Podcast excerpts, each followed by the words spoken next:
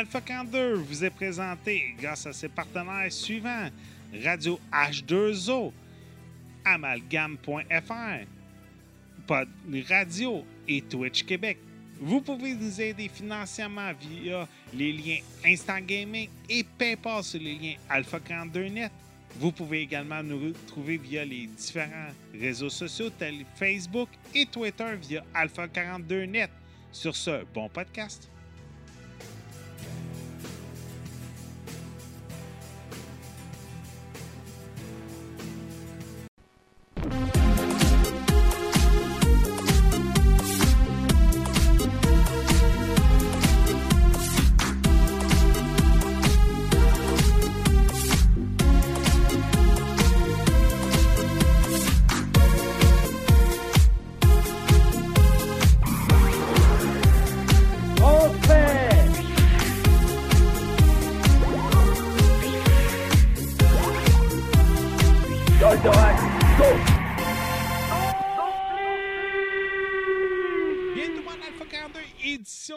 26 avril 2016. J'espère que vous allez bien tout le monde.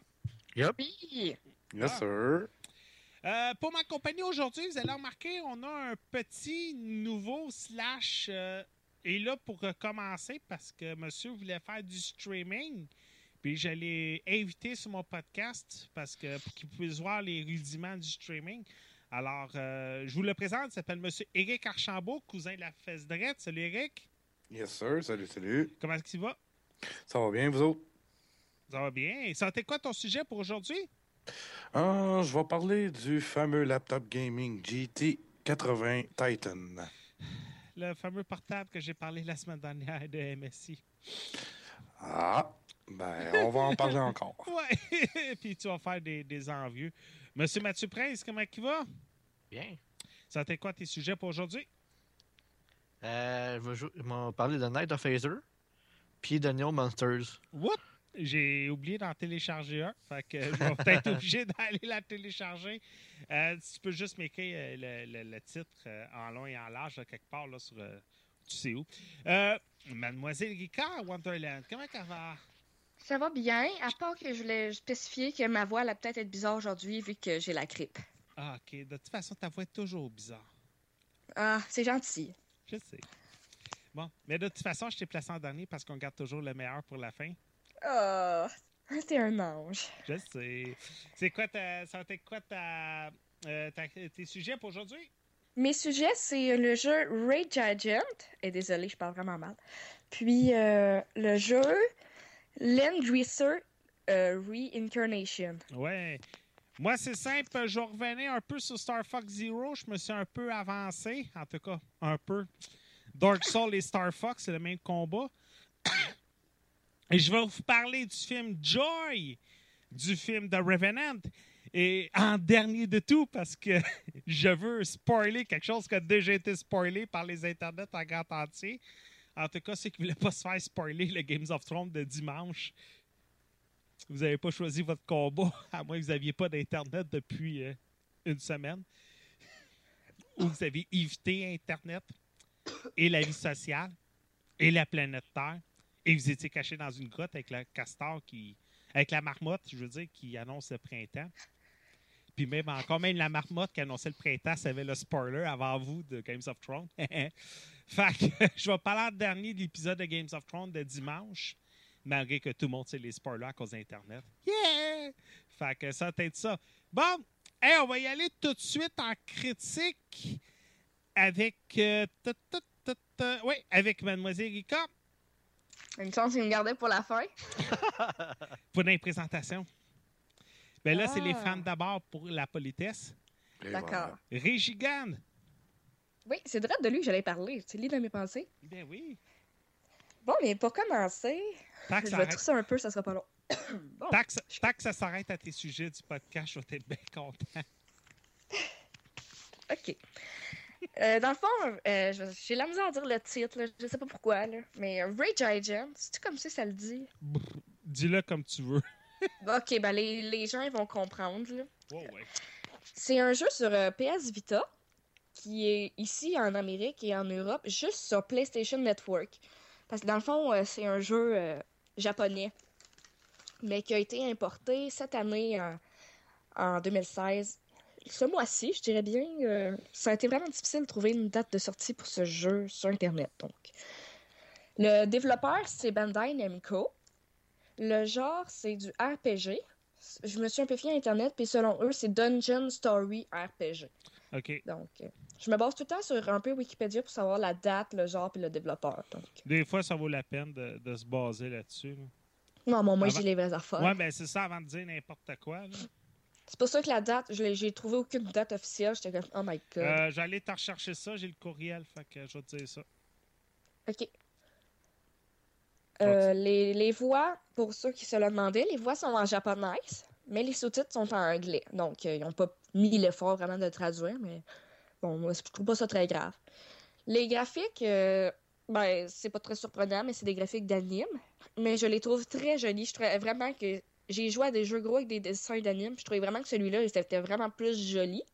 Puis je vais en revenir euh, dans ma deuxième critique, justement, des graphiques d'anime. euh, L'histoire, en gros, ça se déroule dans un futur à Tokyo. La, ville a été détruite. Euh, dans le fond, pas mal toutes les grandes villes de la Terre ont été détruites, sont en ruine à cause que des ennemis venus sur la planète, ils s'appellent justement les Giants. Et on peut les comparer à des espèces de dragons gigantesques. Ouais, ben je pense que c'est pour ça les. les, les, je vais l'avoir la moitié dans deux secondes. Les gigantes, parce que les gigantes, c'est comme le thème utilisé pour dans Godzilla, dans euh, Gundam, dans Goldorak, euh, et ainsi de suite, nommez Là, c'est vraiment des méga monstres là, au Japon. Là, c'est, c'est vraiment utilisé pour ça, là, ce thème-là. Ben, ça, ça- c'est vraiment. euh, voyons, je m'excuse. Ça fait vraiment du sens parce que c'est vraiment des gigamonstres à la forme euh, de dragon. Ça fait penser un peu à Godzilla, justement. Ouais, ben c'est ça, Godzilla. Sinon, euh, t'as Pacific Rim qui est sorti il y a quelques années, Oui. qui en parlait justement, puis qui Les utilisait... kaiju. Ouais, c'est ça, des Gaichu, c'est ça. Bon, ben c'est le thème qui est le plus utilisé. Euh, pour le jeu, il sort le 3 mai. Fait qu'on est en avance. Ah ben, je suis choyée. Ben oui. Dans le fond, les, les gigants, j'aime mieux ça dire ça comme ça, ils sont arrivés euh, sur la Terre, puis ils ont attaqué la race humaine. Le premier jour qu'ils sont arrivés, c'est là qu'ils ont tout détruit. Les humains n'ont rien pu faire.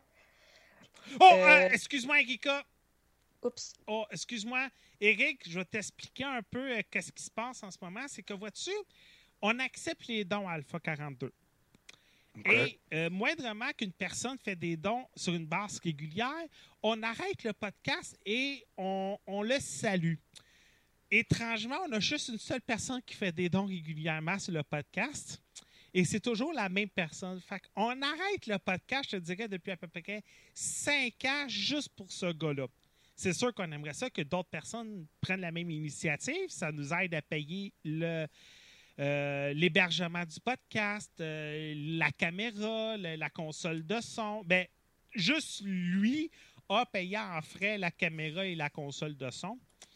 Fait que on salue cette personne-là à chaque fois qu'il se connecte et qu'il nous dit un petit salut sur le Twitch.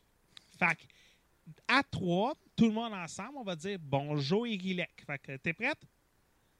Yes, sir. Oui. Bon, tout le monde est prêt? Oui.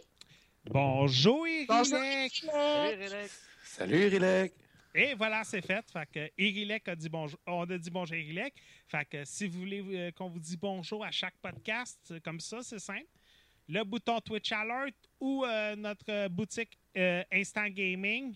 Et on va vous dire un petit bonjour comme ça à chaque fois que vous allez vous connecter. Mademoiselle Erika, tu peux Je continue. Hein? Je continue. Ouais. Dans le fond, les gigants, quand ils sont arrivés le premier jour, ils ont tout détruit les armes humaines, les, les armes militaires et tout. Donc, euh, c'est comme, oh. Gros Fudge. comme ils sont, ça m'étonne pas. fait que là, dans le fond, les humains peuvent absolument rien faire. Leurs armes n'attaquent pas les gigants. Ils sont comme immunisés à nos armes. là. Ça leur fait absolument rien. Sauf que là, il y a trois humains sur la planète, au Japon, qui ont sur eux une espèce d'emblème en lien avec les gigants. OK. Donc, ces trois humains-là, c'est les seuls qui peuvent, euh, guillemets, sauver la Terre. Euh, le mode de bataille, c'est vraiment euh, genre, c'est des choix. T'es de loin, puis tu, tu choisis ce que ton personnage va faire. Euh, au début, il dit tu choisis ta stratégie parmi les trois choix. Le premier choix, c'est se sauver, répéter la même action ou manuel. Dans le fond, manuel, c'est tu vraiment choisis ce que tu veux. Répéter la même action, c'est dans le fond l'action que tu avais entrée avant, tu la répètes. Après ça, ils, vont te de- demander les combinaisons d'attaque. Ça va être attaquer, se protéger ou attendre. Mais le fond, attaquer ou se protéger coûte des AP. C'est comme ça que ça s'appelle dans le jeu. C'est les coûts des attaques. Donc, euh, les bien utiliser pour faire une bonne stratégie. Parce que, mettons, tu fais attaque, attaque, attaque, attaque, parce que tu peux faire cinq choix. Ben, la deuxième fois, mettons, tu fais cinq attaques, mais après ça, tu n'as plus d'AP, fait que là, tu peux plus attaquer pendant tout le long du combat. Fait que juste euh, Attends, là, bien décidé. là, ça, ça veut dire qu'il faut que tu choisisses bien ton attaque parce que sinon, après ça, tu peux plus rien faire, là. Ouais. OK. Oh, j'aime ça. ça. ça rajoute une petite difficulté au combat. Oh, Puis t'as trois, personnages, là. Puis je pense que les AP peuvent remonter, mais mettons que tu attaques deux fois de suite, ben, tu réfléchis vraiment à ce que tu fais, là. OK. J'ai- J'aime le graphisme des, euh, des, C'est excellent, c'est vraiment beau. C'est vraiment, vraiment beau. J'étais vraiment surprise. C'est sûr que. Ben, j'ai- euh, Oui? Ce que je peux voir, ça ressemble un peu comme à toutes les euh, RPG qui sortent aussi sur euh, la Vita justement de NES America, comme Dungeon Crawler que tu avances. Mais au moins, quand tu te bats, c'est comme pas juste une image qui est fixe. Ouais, mais ça, mais j'avais parlé d'un FP il y a un mois euh, sur Steam de Axis Games. Si si je me trompe pas, c'était-tu X-Blade ou c'était un autre? Mais ça, j'en avais parlé d'un il y a à peu près un mois, puis c'était un peu dans le même genre. En tout cas, c'est pas plus grave. Et aussi, il y a vraiment un fait qui m'a qui m'a surpris parce que je, je vois pas souvent ça dans les jeux vidéo. La nourriture qu'on mange affecte notre personnage. Par exemple, euh, prise de poids, perte de poids, puis ben tu la prise de poids, on s'entend que notre personnage va être plus fort. Perte de poids, ben tu j'ai pas lu à 100% dans le, dans le jeu, ça me l'expliquait là, mais genre tu pouvais vraiment décider ce que tu mangeais, puis ça affectait vraiment les, ca- les caractéristiques de ton personnage. Mettons, tu gagnes la défense, mais tu perds l'attaque. Fait que je trouve ça spécial. OK. C'est comme réel, tu sais, plus tu manges, euh, plus tu as d'énergie. Que... Quelque chose que j'avais vraiment trouvé spécial. Puis comme, euh, comme euh, Mathieu disait, les combats, les gigants, ils bougent.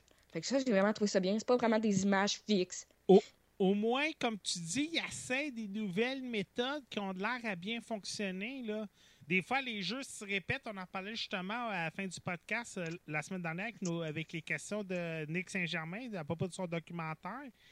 Puis là, tu nous arrives avec un, un, RPG qui a de l'air à utiliser des nouvelles méthodes de combat, puis une méthode graphique qu'on voit très rarement en Amérique du Nord. Puis c'est le fun, ça a l'air vraiment être, être intéressant, cette nouvelle méthode-là. J'ai vraiment été surprise côté graphiste. Pour vrai, tu sais, oui, je dis que c'est des dessins, mais je trouve vraiment que les dessins, c'est comme. sont vraiment mieux faits que certains jeux que j'ai joués en, en anime. OK. Le prix sur Amazon, parce que je pense qu'il il est déjà sorti ailleurs dans le monde, il était Ah, c'est 20 sur Amazon quand j'ai regardé. Au Japon, c'est sûr qu'il doit être déjà sorti depuis à peu près un an. Là. Des fois, Oui. ça arrive là, du Nord. ça, je suis allée sur Amazon, j'ai marqué Ray Gigant, puis il était 20 Fait que pour Ok. vrai, 20 là, ça vaut vraiment la peine. Comment t'écris ça? Euh, R-A-Y G-I-G-A-N-T. Ah bah oui, 21,87. Ouais, exact. C'est vraiment, moi, je trouve vraiment que ça vaut la peine si vous voulez jouer à quelque chose de nouveau. Puis en use, il est à 12 piastres. C'est- donné, pour vrai, là. Ça vaut vraiment la peine. va le chercher Hughes. Mais un jeu PS Vita, Hughes, j'espère que la boîte vient avec parce que c'est juste la carte mémoire. Là. Avec euh, les postes au Canada, là, tu risques d'avoir des miettes. euh. Euh, juste pour dire que j'ai fini pour cette critique. Donc, euh, Ouais, à ce temps, je te laisse le dire quand t'as fini parce qu'à chaque fois que je dis c'est-tu terminé, t'en as encore pour longtemps à dire. ouais, je m'excuse. euh, J'aime pas ça faire mes trucs à la botte. Même si cette critique-là, je la trouve courte, mais j'ai fait de mon possible. Ça, que ça t'aide tout pour toi? Oui, pour cette critique. En tout cas, Cool. si tu veux passer quelqu'un d'autre, ça me dérange pas. Ben, c'est ça que je vais faire.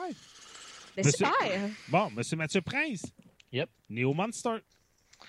Ouais, ben, comme que je t'avais dit, puis je sais pas si tu m'as vu faire mon post sur Gaming Spot, là, il y a eu un bout de temps que, ben, encore là, j'ai comme pas vraiment de temps à jouer à quoi que ce soit, là. Sauf qu'à ma job, ça arrive assez régulièrement que tu n'as rien à faire. tu sais. Hmm. Fait que je suis sur mon sel, puis tu on check des jeux, euh, cherchais un jeu à jouer. Fait que là, j'ai. On est au monde, puis j'ai essayé No Monsters. Euh, tu sais, c'est vrai que je pourrais comme un émulateur quoi que ce soit, mais tu sais, ça me tentait de jouer à quelque chose de différent un peu. Ouais, mais euh, Euh. le jeu a. quand j'ai commencé à faire mes recherches tantôt pour le podcast, le jeu a déjà une communauté, puis elle est assez grosse, là. Elle a une bonne communauté, là. Au fond, c'est que je te parlerai pas vraiment de l'histoire parce que je la connais pas non plus. que J'ai juste fait skip, skip, skip tous les commentaires. là. Ben, ça a Euh. l'air d'un pseudo Pokémon. Exactement, c'est ça.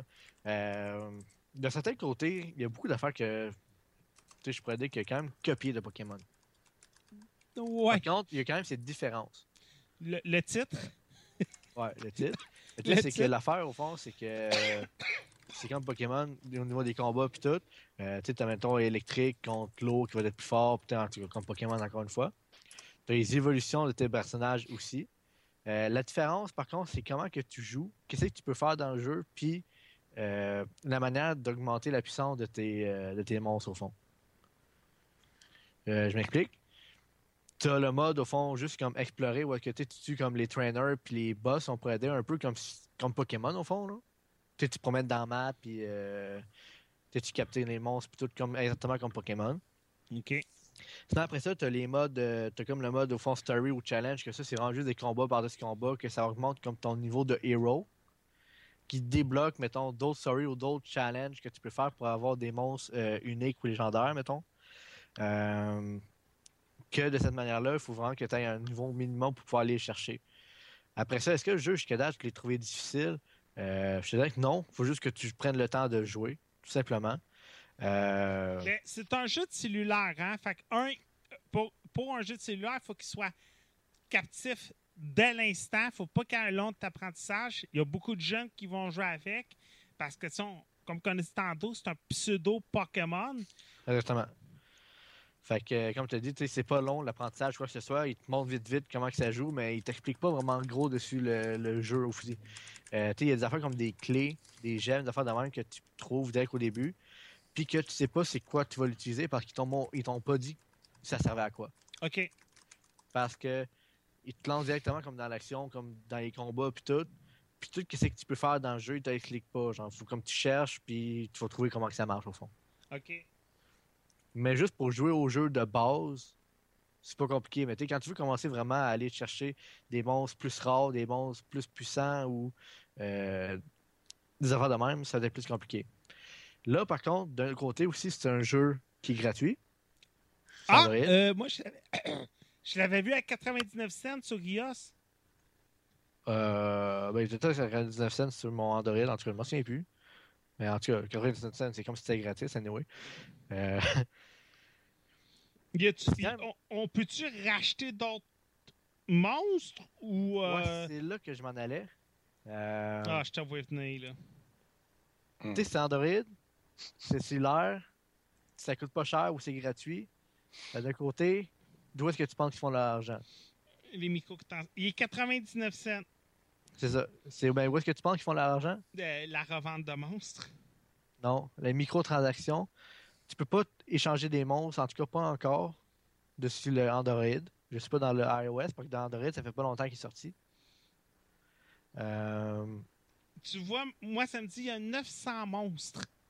il y en a 935, je pense. My God! Mais Hey, Pokémon c'est que- n'en a même pas autant que ça. Comment ils les ont créés? Euh, ben, il y en a certains que je te dirais là, que c'est une copie quasiment conforme de les Pokémon dans Pokémon.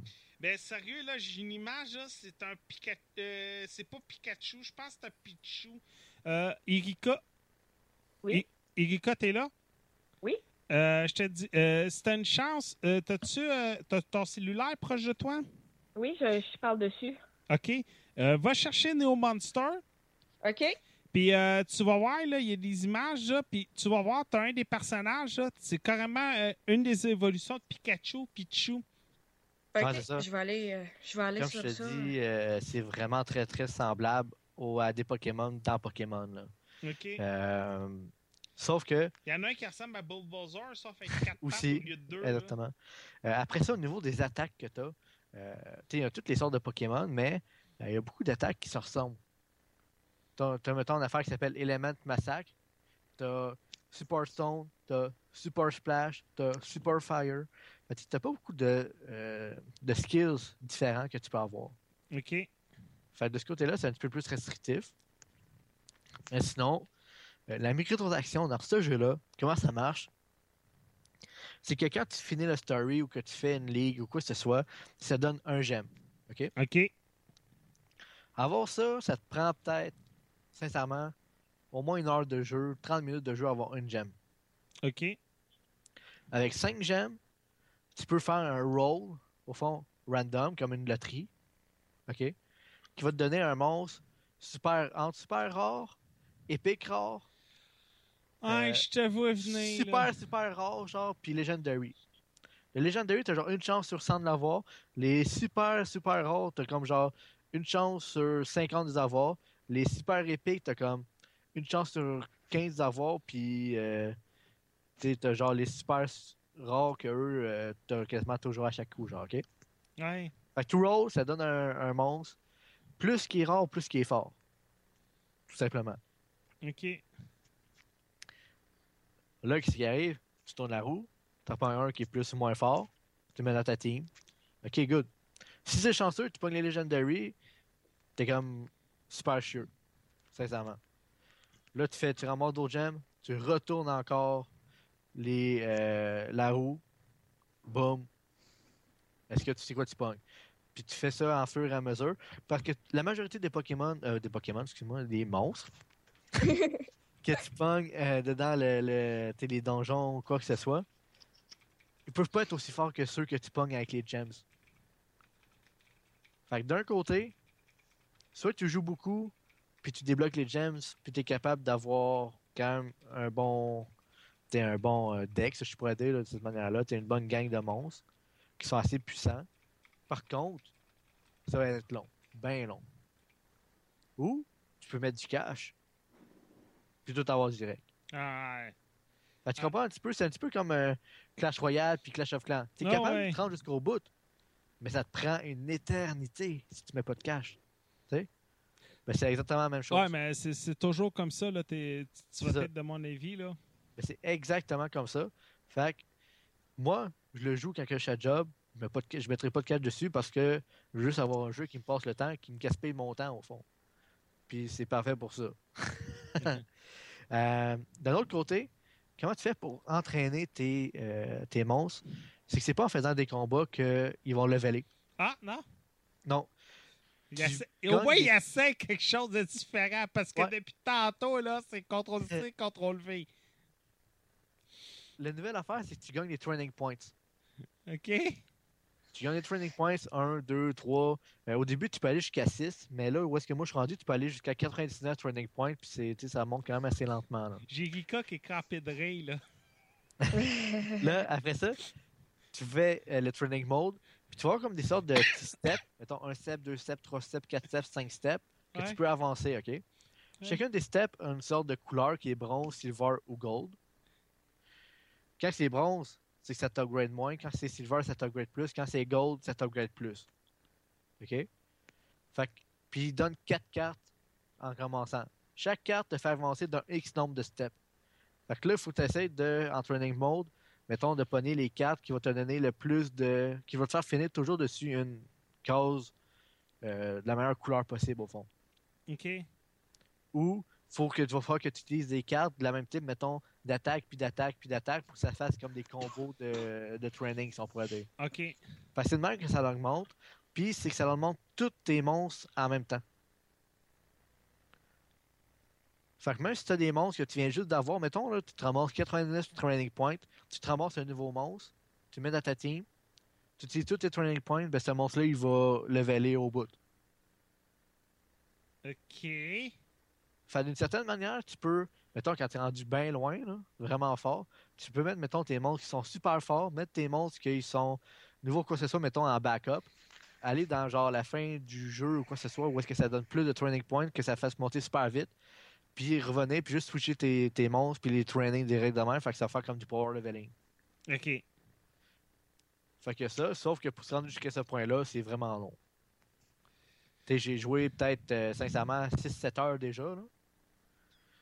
Puis, sincèrement, je suis même pas encore rendu comme, euh, je pense, à, à 4% pour être rendu à ce point-là. là. Je me demande que- quel logiciel qu'on a utilisé parce qu'au début, je pensais que c'était RPG Maker euh, 5. Mais on dirait que. Ben, pas 5, mais un- le, le dernier RPG Maker. Mais là, quand je jouais cinématique arrivé, on dirait que c'est un autre système qu'ils ont utilisé. Ben, les images sont fixes. Il n'y a pas de Ouais. animation. À part pour quelques petites affaires. fait que, personnellement, il aurait pu le créer de, de, de toute, toute pièce, si on pourrait dire d'une certaine manière. là. J'ai déjà programmé but, faire un jeu de ce style-là. C'est vraiment pas compliqué parce que t'as pas beaucoup de, de collisions à faire. tu sais. Mathieu, le but, c'est de faire de l'argent, pas de Ben, faire le ça. jeu. Sais, c'est pas difficile. Fait que, d'après moi, c'est pas un PG Maker ou quoi que ce soit. Ils ont peut-être juste créé le jeu directement avec des images euh, pré-créées. tu sais. OK. Euh, par contre, je t'ai dit, t'as aucune cinématique. là. À part que le gars il rouvre ses yeux puis il ferme ses yeux, t'as rien d'autre comme cinématique quasiment. là. Que, comme euh, animation. Le soleil qui se lève. Ouais, encore. Mais tu presque rien. Fait que tout ça pour dire que le jeu coûte pas cher, il est bien long, ça gaspille ton temps. Fait que si t'as le temps à perdre, ben joue à ça. Sinon, ben si t'as pas de temps, ben joue pas à ça. Bon. ça va être tout pour toi? Ouais.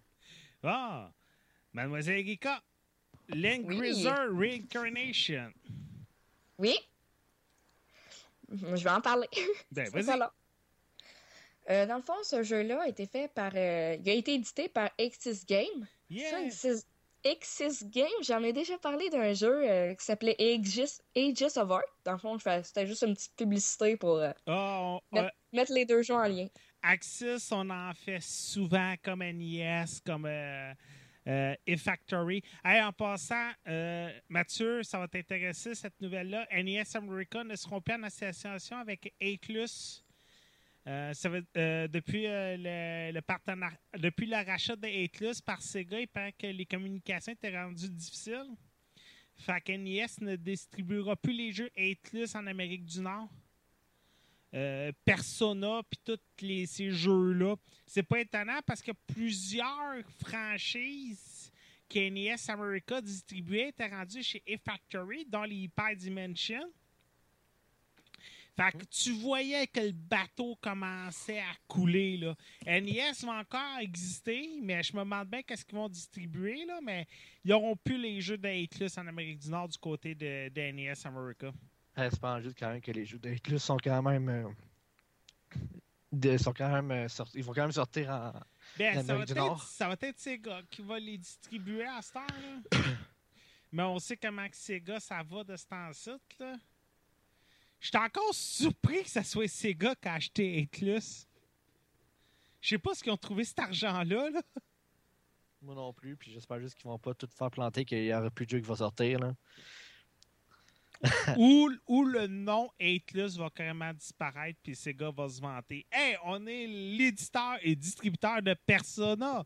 Non, t'es menteur, c'est Atlus. Fait que, euh, c'était la- c'était le, le petit parenthèse que je voulais apporter, euh, Erika. Tu peux Oui, oui, c'est bien correct, apporter des parenthèses. Ben oui, vas-y. Dans le fond, mon jeu euh, Land Gracer Reincarnation, c'est un RPG tactique Hmm. se jouant solo. La date de sortie, euh, il est sorti le 19 avril 2016 selon euh, la source que j'ai trouvée sur Internet. La console, c'est la Nintendo 3DS. Puis encore là, c'est les graphi- le graphisme, c'est de l'anime. Mais pour euh, la petite parenthèse, je, quand j'ai joué à Red Gigant avant, et je trouvais vraiment que le graphisme anime était faible dans ce jeu. Ok. C'est pas pour être baveuse, mais j'ai je trouvais que c'était plutôt faible comparé à l'autre jeu. Ben, Côté détail, côté couleur.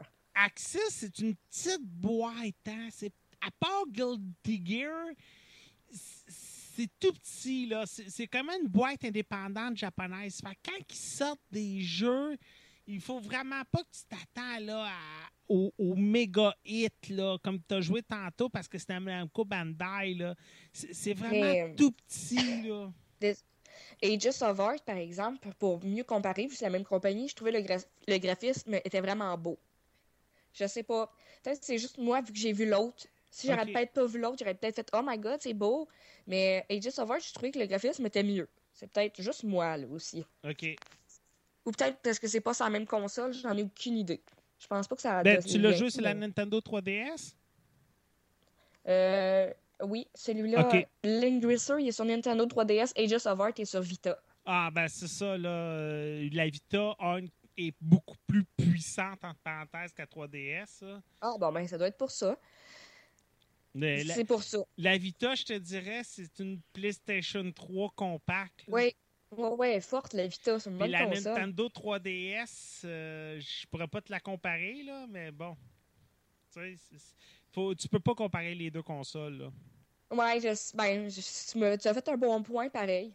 Hmm. C'est un bon point. Ouais, c'est un bon point. Mais ouais, les graphiques euh, sont beaux. Là. Je dis pas qu'ils sont horribles. C'est juste parce que là, je dis que moi, je les ai comparés à d'autres jeux. Là. Oh, ouais, non, c'est correct.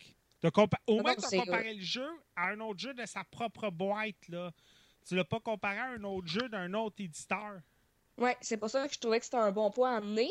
Mais c'est vraiment pas le même genre de jeu. Fait que c'est peut-être tout ça aussi. C'est vraiment, vraiment pas le même genre. Là, on est vraiment dans un dans un médiéval. C'est vraiment médiéval. L'autre jeu, ça avait aucun rapport avec ça. C'est même ça rapport avec dans la, dans la table ronde même. C'est un homme qui est armé de l'épée sacrée Excalibur. Dans le fond, il essaie de rétablir le contact avec son ami d'enfance pendant qu'il combatte l'armée de l'Empire. Ça, c'est vraiment le résumé le plus résumé que je peux faire. là. Moi, j'ai surtout joué au jeu. J'ai comme pas vraiment été dans l'histoire parce que j'étais pas bien, bien, bien loin, mais je peux assez parler du gameplay. Le, le gameplay, quand j'ai joué à ça, j'ai fait Oh my god, je joue à Fire Emblem? c'est vraiment pareil. Mais ça a l'air que Langrisser, j'ai fait des recherches sur euh, la série, puis c'est- ça a l'air que c'est le, le- ce game, le gameplay de cette série-là. Ça a tout le temps été ça, ça a l'air. Ah, OK. C'est vraiment. euh, T'as une vue d'en haut. Tu fais. Il y a des cases. Puis ça dit Ah, ton bonhomme peut aller jusque-là, jusque-là, à gauche, que là, à droite.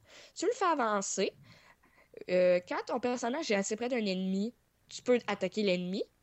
Quand tu attaques l'ennemi, ça montre une cinématographique de ton personnage qui s'en va frapper l'ennemi. Puis là, ils se battent entre eux autres. Tu vois les statistiques. Mettons, mon personnage attaque 15. Lui, son attaque est, est de 12. Sa défense est de 10. Fait que là, tu vois les la fiche de chaque personnage. Dans le fond, ton personnage peut mourir. là.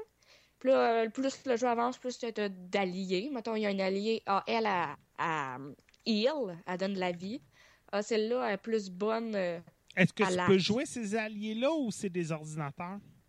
Tu les joues, c'est ça qui est le fun. OK. Un peu comme Bravely Second puis Bravely Default. Tu vas ouais, t'es fait tout jouer. OK. T'es fait avancer de case à case, Ah, là. C'est vraiment dans le même style que Fire Emblem. que tu joues tout le monde, là. Ouais, ça, comme tu viens de dire, Fire Emblem. Ouais, Fire Emblem, tu joues tous tes personnages aussi. Ouais. Parce que j'ai déjà joué à Fire Emblem. J'étais, oh my god, c'est le même genre. Là, pour les fans, euh, c'est sûr qu'ils vont aimer ça. Là. Je vois pas euh, qu'est-ce qu'il y a de moins que Fire Emblem, pour vrai. C'était vraiment un bon jeu. Je pense que j'ai aimé mieux euh, Langrisser que Aegis of Art. Puis j'étais surprise. J'ai vraiment aimé Langrisser, pour vrai. Euh, à chaque fin de combat, ben, à chaque combat, euh, je parle euh, d'adversaires combattus, tu gagnes de l'expérience. Il y a des levels. Puis chaque personnage a leurs compétences propres. Fait que ça, je trouvais ça vraiment intéressant. Ok. Mettons, tu peux décider pendant un combat, ah, ce personnage-là peut pas être utilisé. Fait que base ta, ta stratégie autrement. Ah, ta healer n'est pas jouée, elle peut pas être jouée ce combat-là. Fais ta stratégie autrement, par exemple. Donc, euh, je m'excuse. Sur Amazon, le prix était de 39,99. C'est en général les prix de Axis Game euh, pour avoir fait beaucoup de recherches. Mais je trouvais quand même que si vous avez fait le tour de Fire Emblem et vous êtes vraiment tanné, je trouve vraiment que c'est un must. Ou que vous avez jamais joué à Fire Emblem mais vous voulez vraiment jouer à quelque chose de différent, moi je le jouerais. C'est vraiment un, bel univers. C'est sûr que, comme je disais, euh, pour vous aimer le style de ce jeu-là, c'est vraiment, un jeu stratégique. Puis c'est ça, c'est une vue d'en haut. On devait penser quasiment à un jeu d'échecs, là. Tu mets tes pions aux bonnes places. Mais c'est pas mal ça le jeu. Je sais pas si tu avais des questions. Non, moi, c'est pas mal tout. Moi, je. Je sais que c'est c'est bref, mais Ah, ben, regarde, c'est c'est correct. Des fois, les critiques brefs sont les meilleures, là, parce que, regarde, tu as bien défini le jeu, c'est quoi, puis tout. Fait que, des, des fois, pas besoin de plus d'informations que ça, là. Puis au pire, les vidéos, j'en ai vu des vidéos de stream parce que j'ai vraiment fait des recherches pour le jeu pour dire des choses vraies. Puis et si vous êtes intéressé à une petite vidéo YouTube de 3 minutes, je pense que c'est le best. Mais Non. moi, je le conseille pour vrai. J'aime bien les jeux d'Axis Game. Donc, euh, Cool. Merci beaucoup. Ben de rien. Puis en parlant de 3DS, j'ai vu ça sur le Humble Bundle aujourd'hui. Euh, Oui! euh, un, un bundle que, que des jeux de 3DS puis de Wii U, puis pas, pas des petits titres, là, ben des bons titres indépendants. Retro City Rampage, euh, Affordable Space Adventure, Shantia and the Pirate Core. Ça, c'est bon. C'est vraiment bon. Oui, ça, c'est pour 1$ et plus. Pour, là, en ce moment, il augmente à chaque heure. Que je vous dirais sauter dessus le plus vite possible pour 9,72$ en ce moment même. Freedom Planet, qui est par les mêmes personnes que Shantae and the Pirate Course. Rip Thief and the Emperor Treasure. Ci- Citizen of ça c'est bon, on en avait déjà parlé au podcast. Retro City Rampage DX Nintendo 3DS au menu thème. Ça, ça dit des thèmes de menu pour la 3DS. C'est vraiment cool, ça. Et pour 13 et sérieux, pour 13 ça vaut vraiment la peine. Super Street Fighter 4 Nintendo 3DS et Darksiders 2. Fait que Ben pour, voyons donc. pour même pas 13 là, vous avez 1, 2, 3, 4, 5 jeux de Wii U, puis 1, 2, 3, 4 jeux de 3DS. Et Je en veux juste plus, mentionner que Darksider 2 est plus cher que le bundle. Oh, ouais. Et en plus, avec plus de jeux qui vont se rajouter là, euh, au courant euh, euh, que le bundle va continuer. Vous avez en plus le bundle de Devolver qui continue. Devolver qui est quand même une bonne marque. Puis juste Shadow Warrior Special Edition, j'ai recherché ce bundle-là. Il est 4,88 le bundle. Là. Et le Humble Store, le Humble Mo- Monthly, Mathieu, je sais pas si tu l'as reçu. Mathieu? Non, pas encore. Euh, Humble Monthly du mois d'avril, t'as South Park Stick of True, Ah oui, je l'ai eu, ouais. puis t'as Mad Max, ça se peut-tu? Mad Max, je pense, si je me souviens c'est celui de la- du mois prochain. OK. Mais, hey, sérieux, pour euh, South Park Stick of True, là, pour le 12 par mois, là. The War of Mine, mais ça, on avait eu, on l'a fait, la critique, puis il était bon. Hmm. Bonne question, je m'en rappelle plus. OK. C'est plate parce que le mois passé, t'avais Arc qui était disponible au mois de mars. Ouais. J'ai manqué celle-là, mais en tout cas, c'est pas plus grave. Bon, Monsieur Mathieu Prince, Oui? Night of Azure. Ouais, au fond, Night of Phaser. Euh, deux secondes, il faut juste que j'ai retourné voir euh, c'est qui qui a sorti ce jeu-là, parce que là, j'ai plus euh, tout ça en stock. Là. En tout cas, je vais parler du jeu. Au fond, le jeu, c'est un jeu qui est sorti sur PS4. Euh, c'est un petit peu un hack and slash, pour bien résumer un petit peu que comment c'est le jeu. Euh, moi, je l'ai joué, comme je t'ai dit, sur PS4. Je pense qu'il est juste sorti sur PS4 aussi. Euh, le jeu est très, très fluide dès quand tu commences à jouer, tu vois que ça répond bien, c'est rapide, puis que il n'y a aucun lag vraiment dans le jeu. Là. De ce côté-là, j'ai bien aimé ça parce que souvent les jeux sur console sont un petit peu slow ou il y a des petits bugs, mais celui-là, non. Tu commences directement quand tu commences, là, tu t'envoies directement dans l'action. Euh, j'ai remarqué que moi, dernièrement, la majorité des jeux que tu as un gros training, un gros tutoriel, j'ai de la misère à embarquer dedans. Mais celle-là, comme je t'ai dit, direct en startant, tu es directement dans l'action, puis euh, tu commences directement à jouer le jeu. Euh, comme tu peux jouer, ça ressemble un petit peu à un Devil May Cry. Euh, tu as des tableaux, tu avances des tableaux. À la fin des tableaux, tu peux comme upgrader des spells ou euh, tes, tes petits bonhommes avec toi ou quoi que ce soit. Fait de ce côté-là, c'est le fun. Euh, quand j'ai dit tes petits bonhommes avec toi, c'est que je sais pas si tu as remarqué dans la vidéo, en bas à droite, tu as comme les quatre bonhommes. Tu as comme Ouais, quatre peu. carrés avec des levels. Ouais, comme des qu'au fond, RPG. c'est que tu as une sorte de petit monstre que tu peux euh, capturer à fur et à mesure que tu joues. Comme les Nukuni? Ouais, un peu. OK. Euh, puis qu'ils vont t'aider dans tes combats. Tu as différentes sortes de monstres. Tu peux en avoir quatre actifs à la fois. Euh, tu peux avoir comme des monstres, mettons, qui vont t'healer. Tu peux avoir des monstres qui vont comme taunter, qui vont prendre toute l'aggro des peux Ah, c'est. Koei Tecmo. Ouais, c'est ça. Ah, OK, ben oui, ben c'est ça. OK, c'est bon. Tu viens de... Fait- Tu. Fait que peux avoir les différents monstres qui vont t'aider de différentes manières euh, dans le jeu. Euh, c'est sûr que certaines fois, tu vas avoir des boss, mettons que le gars qui fait du temps pour euh, pogner l'agro et tout, ça marchera pas ces boss, fait que, ça sert à rien de l'avoir. Fait tu as aussi le côté euh, optimisation qui est là. Tu Ok. Tu peux pas juste comme, mettre n'importe quel monstre avec toi pour, euh, pour être capable de jouer. C'est sûr qu'il est certain que si t'es pas trop pire pour comme éviter les coups tout le kit, t'es capable de le faire sans summoner tes monstres. Mais en les faisant summoner, c'est que c'est beaucoup plus rapide, plus le fun. C'est juste que c'est plus facile aussi. Euh, Après ça, la musique dans le jeu, sincèrement, c'est une des affaires qui m'a le plus euh, tapé aux yeux, si on pourrait dire un peu. Euh, Ou taper aux oreilles. aussi. Mais tu sais, c'est justement, c'est vraiment le fun parce que la musique est bonne. Tu sais, c'est un jeu de combat, puis tout le kit, puis souvent, ce qui arrive dans les jeux de combat, euh, je sais pas si Marco, si Devil May Cry, ils ont exactement ça. Je dis souvent Devil May Cry parce que le type de jeu, il ressemble quand même pas mal, là, sincèrement. Là. Euh, t'as de la musique qui a du beat, qui est rapide, puis qui t'embarque dans le jeu. Des fois, tu as des jeux avec pas de musique ou des musiques qui sont pas vraiment, qui ne pas vraiment avec le jeu, puis ça, ça turn off un peu. Mais celle-là, ils l'ont bien faite de ce côté-là. Euh, au niveau de l'histoire, au fond, c'est que ton nom principal, c'est la fille qui est là, que tu vois avec les cheveux argent.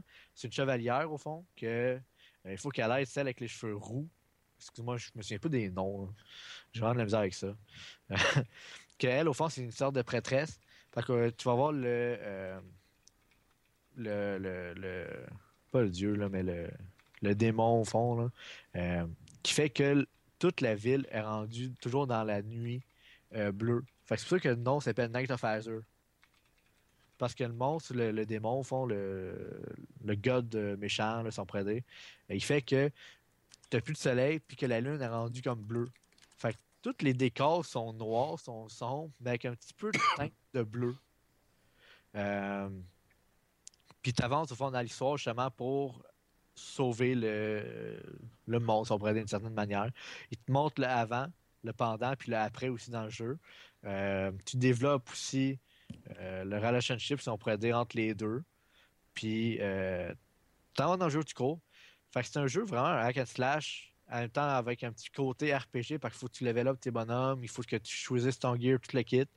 Mais euh, que le jeu est très rapide, que c'est pas juste du tour par tour. Fait que tu peux vraiment faire des stratégies de combat, éviter les coups. Euh... Puis tu as des boss fights qui fait tout le kit aussi. Fait que ça, sincèrement, moi, c'est un des jeux que jusqu'à date que j'ai préféré, c'est la PS4. Euh, je veux dire, un jeu qui est pas online ou quoi que ce soit, mais tu vraiment un jeu que tu joues, tu t'assis, puis que tu dis, ok, ben, je relaxe, puis j'aime le jeu, puis le jeu, il est bien fait, il y a quand même une histoire qui est un petit peu bizarre, mais on est habitué avec les Japonais un peu. hein. Euh, fait que c'est vraiment ça. Fait que si vous cherchez un petit jeu, ben pas un petit jeu, mais si vous cherchez un jeu euh, que la bonne musique, que des beaux graphiques, que vous avez pas, euh, que vous avez surtout aussi le souci d'avoir avec les FPS, il faut que ça soit fluide, le kit. euh, vous allez l'aimer de ce côté-là. Euh, c'est en plus que je vous avais aimé aussi le gameplay d'un Devil May Cry. Vous allez aimer ce gameplay-là. Parce qu'en plus, c'est un petit peu plus poussé que le gameplay de Devil May Cry, que tu fais juste avancer, tuer, que tu level up tes skills, puis tout le kit. Là, tu avances, tu ton gear, tu level up tes monstres, tu level up ton bonhomme. Puis tu as différentes affaires que tu peux faire dans le jeu. Soit tu fais la story, tu as des challenges, tu as le defend mode, en tout cas, tu as plusieurs affaires que tu peux faire dans le jeu. Fait que tu n'es pas toujours obligé de faire la même chose. Euh, ça, c'est d'autres affaires qui est le fun. Tu des fois, on se tanne du jeu parce que tu fais toujours la même chose. Ben, ce jeu-là, il te permet de faire des affaires différentes. D'un autre côté, euh, je suis en train de jouer au jeu, puis avancé dans le jeu, puis j'étais comme, ok, me semble que ça serait le temps d'avoir un boss fight ou quelque chose qui va être plus difficile un peu, là, parce que ça commence à être un petit peu euh, répétitif. Puis comme quoi, directement quand j'ai dit ça, comme cinq minutes après, il y a eu un boss fight, puis c'était vraiment différent. Fait qu'ils ont, on dirait qu'ils ont vraiment recherché un petit peu euh, le temps que tu mets dans le jeu, le temps que tu joues de telle manière pour pouvoir toujours faire différencier un peu les affaires que tu fais pour pas que tu te tannes du jeu. Fait de ce côté-là, il a aussi fait une très bonne job là-dessus. Fait que sincèrement, il n'y a pas grand chose d'autre que je peux dire là-dessus sur ce jeu-là parce que, euh, comme je te dis, c'est assez basic comme jeu. C'est comme un Devil May Cry avec un slash, mais avec un petit peu côté RPG. Il n'y a pas grand chose d'autre à dire à part que les graphiques sont super beaux, ça joue super bien, la musique est bonne, l'ambiance est bonne, l'histoire est très bonne aussi. Euh, C'est juste que le jeu, il était quand même à 119,99 plus taxes, fait qu'il était assez cher encore. Combien? Il était à 80 plus taxes. Ah! Comme tous les jeux pas mal de Ouais, nos mais jours. que moi, comme j'ai dit, comme, comme j'ai dit en pre-show, je regarde plus le prix des jeux. là. Excuse-moi, là, mais regarde, c'est un prix standard. Comme j'ai dit en fin de semaine à propos de Star Fox, regarde, si tu veux un jeu, là, tu vas mettre ton argent de côté. Avec les préventes, tu, mets- tu vas mettre un 10 par semaine, puis tu vas l'avoir, ton jeu. Moi, là, l'excuse de Ah, le jeu, est, le jeu est cher ou quoi que ce soit, désolé, mais si tu veux un jeu en particulier, mets de l'argent de côté, puis tu vas l'avoir, ton jeu. Mais c'est que l'affaire, c'est que ce jeu-là, je suis pas sûr. Tu sais, c'est que d'un côté, tu as les Call of Duty que tu sais que si tu l'achètes pas, dans trois mois, il va être à moitié du prix.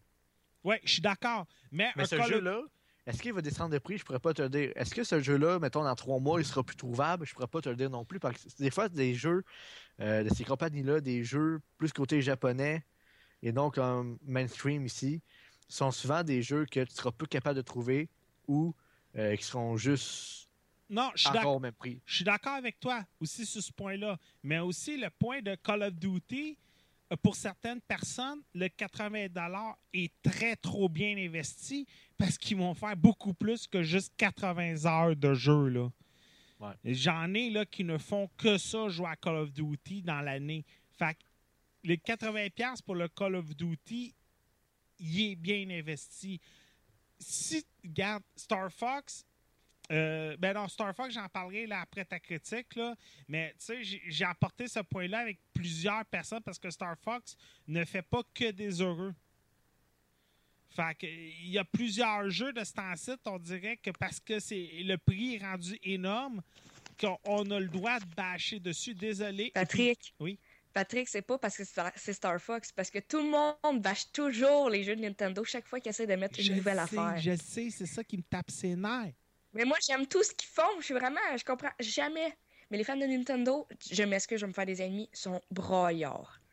Non, pas les fans de Nintendo. Les non-fans de Nintendo.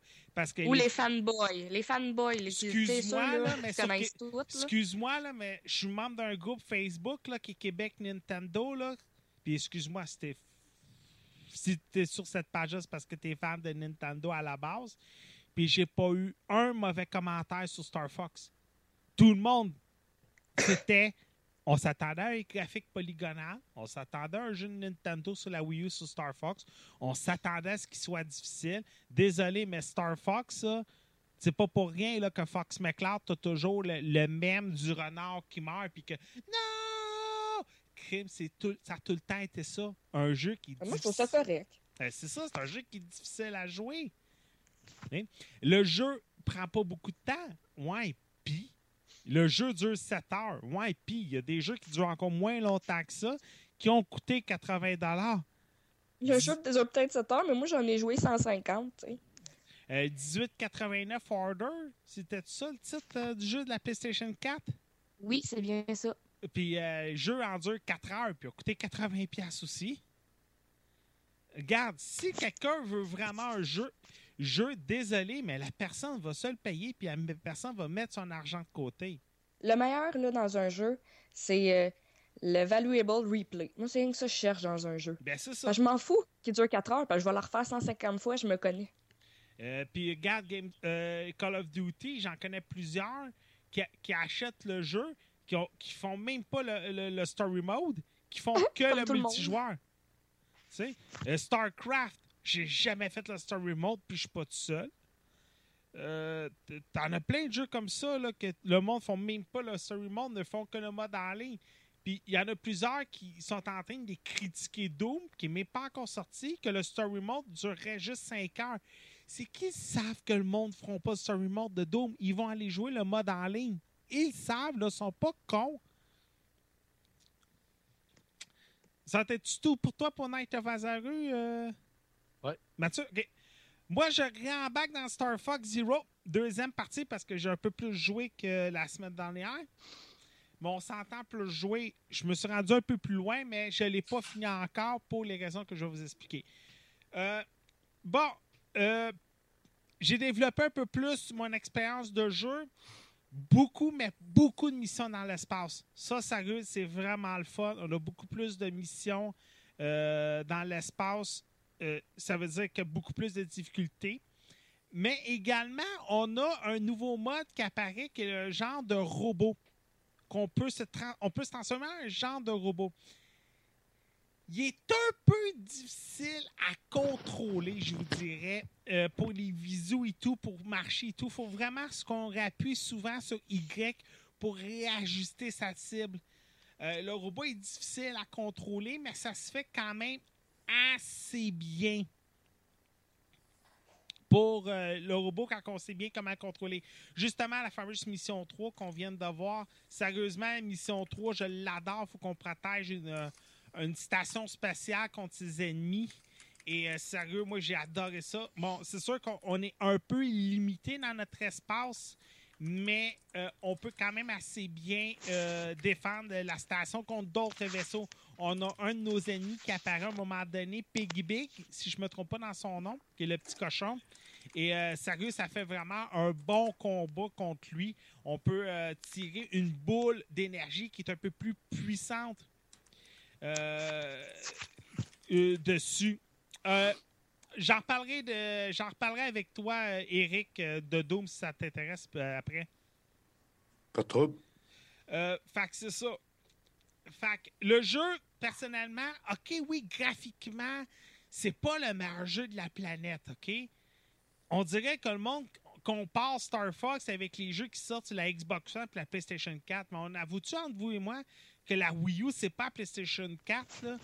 Puis, deuxièmement, la, la Wii U et Star Fox 1 ont toujours eu ce côté un peu polygonal. Ceux qui ont joué à Star Fox sur la Nintendo 64 et sur la euh, sur la sur euh, juste la Super Nintendo, on nous amenait la nouvelle technologie Super FX qui était vraiment mais vraiment polygone au bout là. Et on n'avait pas les versos super stylisés et ça rajoutait un petit style unique à lui.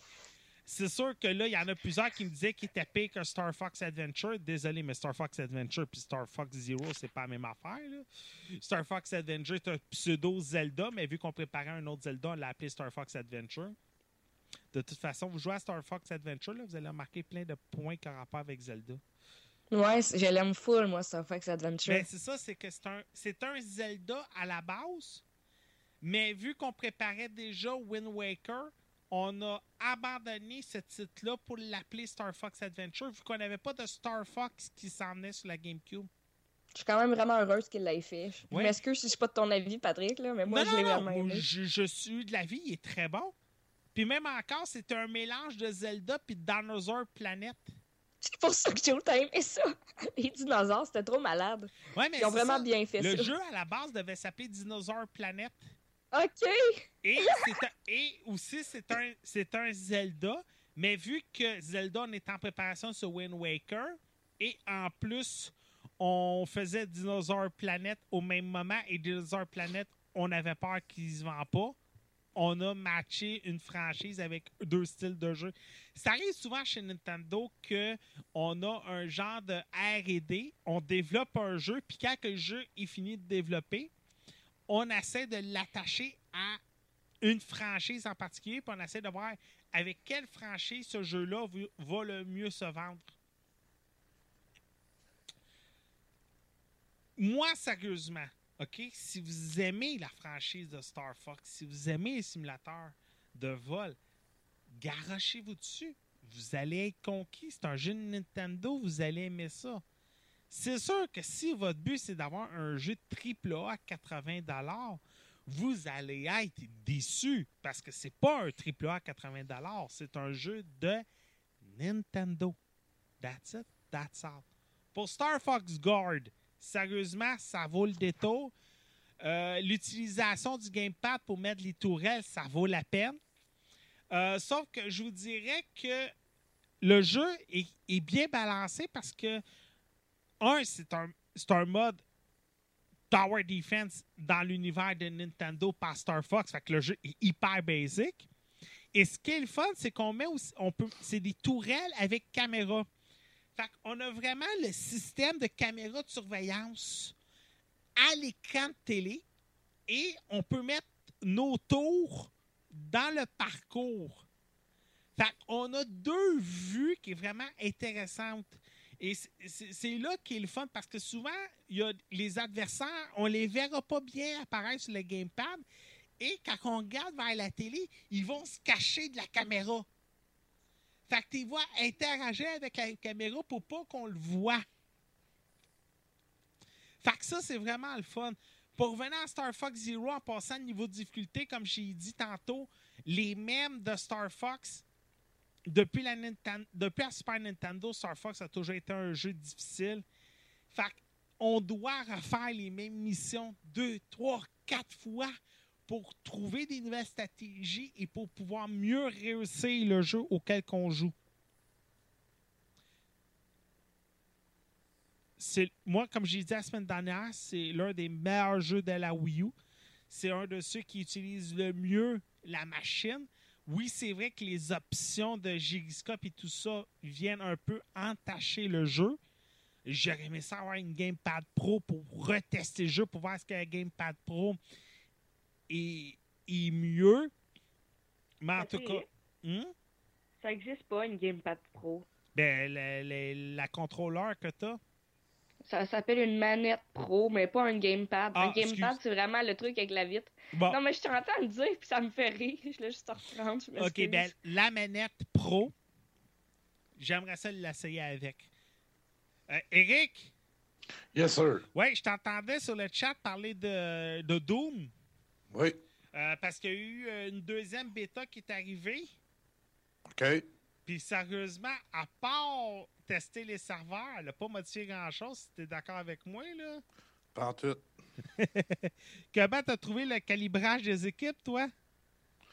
Euh, je te dirais vraiment nul. Ça a été vraiment personnellement mal fait. On se croirait un peu dans le temps justement du Nintendo, côté graphisme surtout. Euh, la fluidité des mouvements, des euh, soit des armes ou des personnages ou whatever. Euh, non, personnellement, j'ai vraiment pas trippé. j'ai essayé la bêta, bien évidemment. Ça reste une bêta, c'est sûr que ça peut peut-être s'améliorer. Mais à la base, le jeu, la bêta qui était présentée sur Steam, euh, je l'ai essayé et je vous dirais, cinq minutes, j'ai essayé un bonhomme, puis j'ai désinstallé aussi rapidement.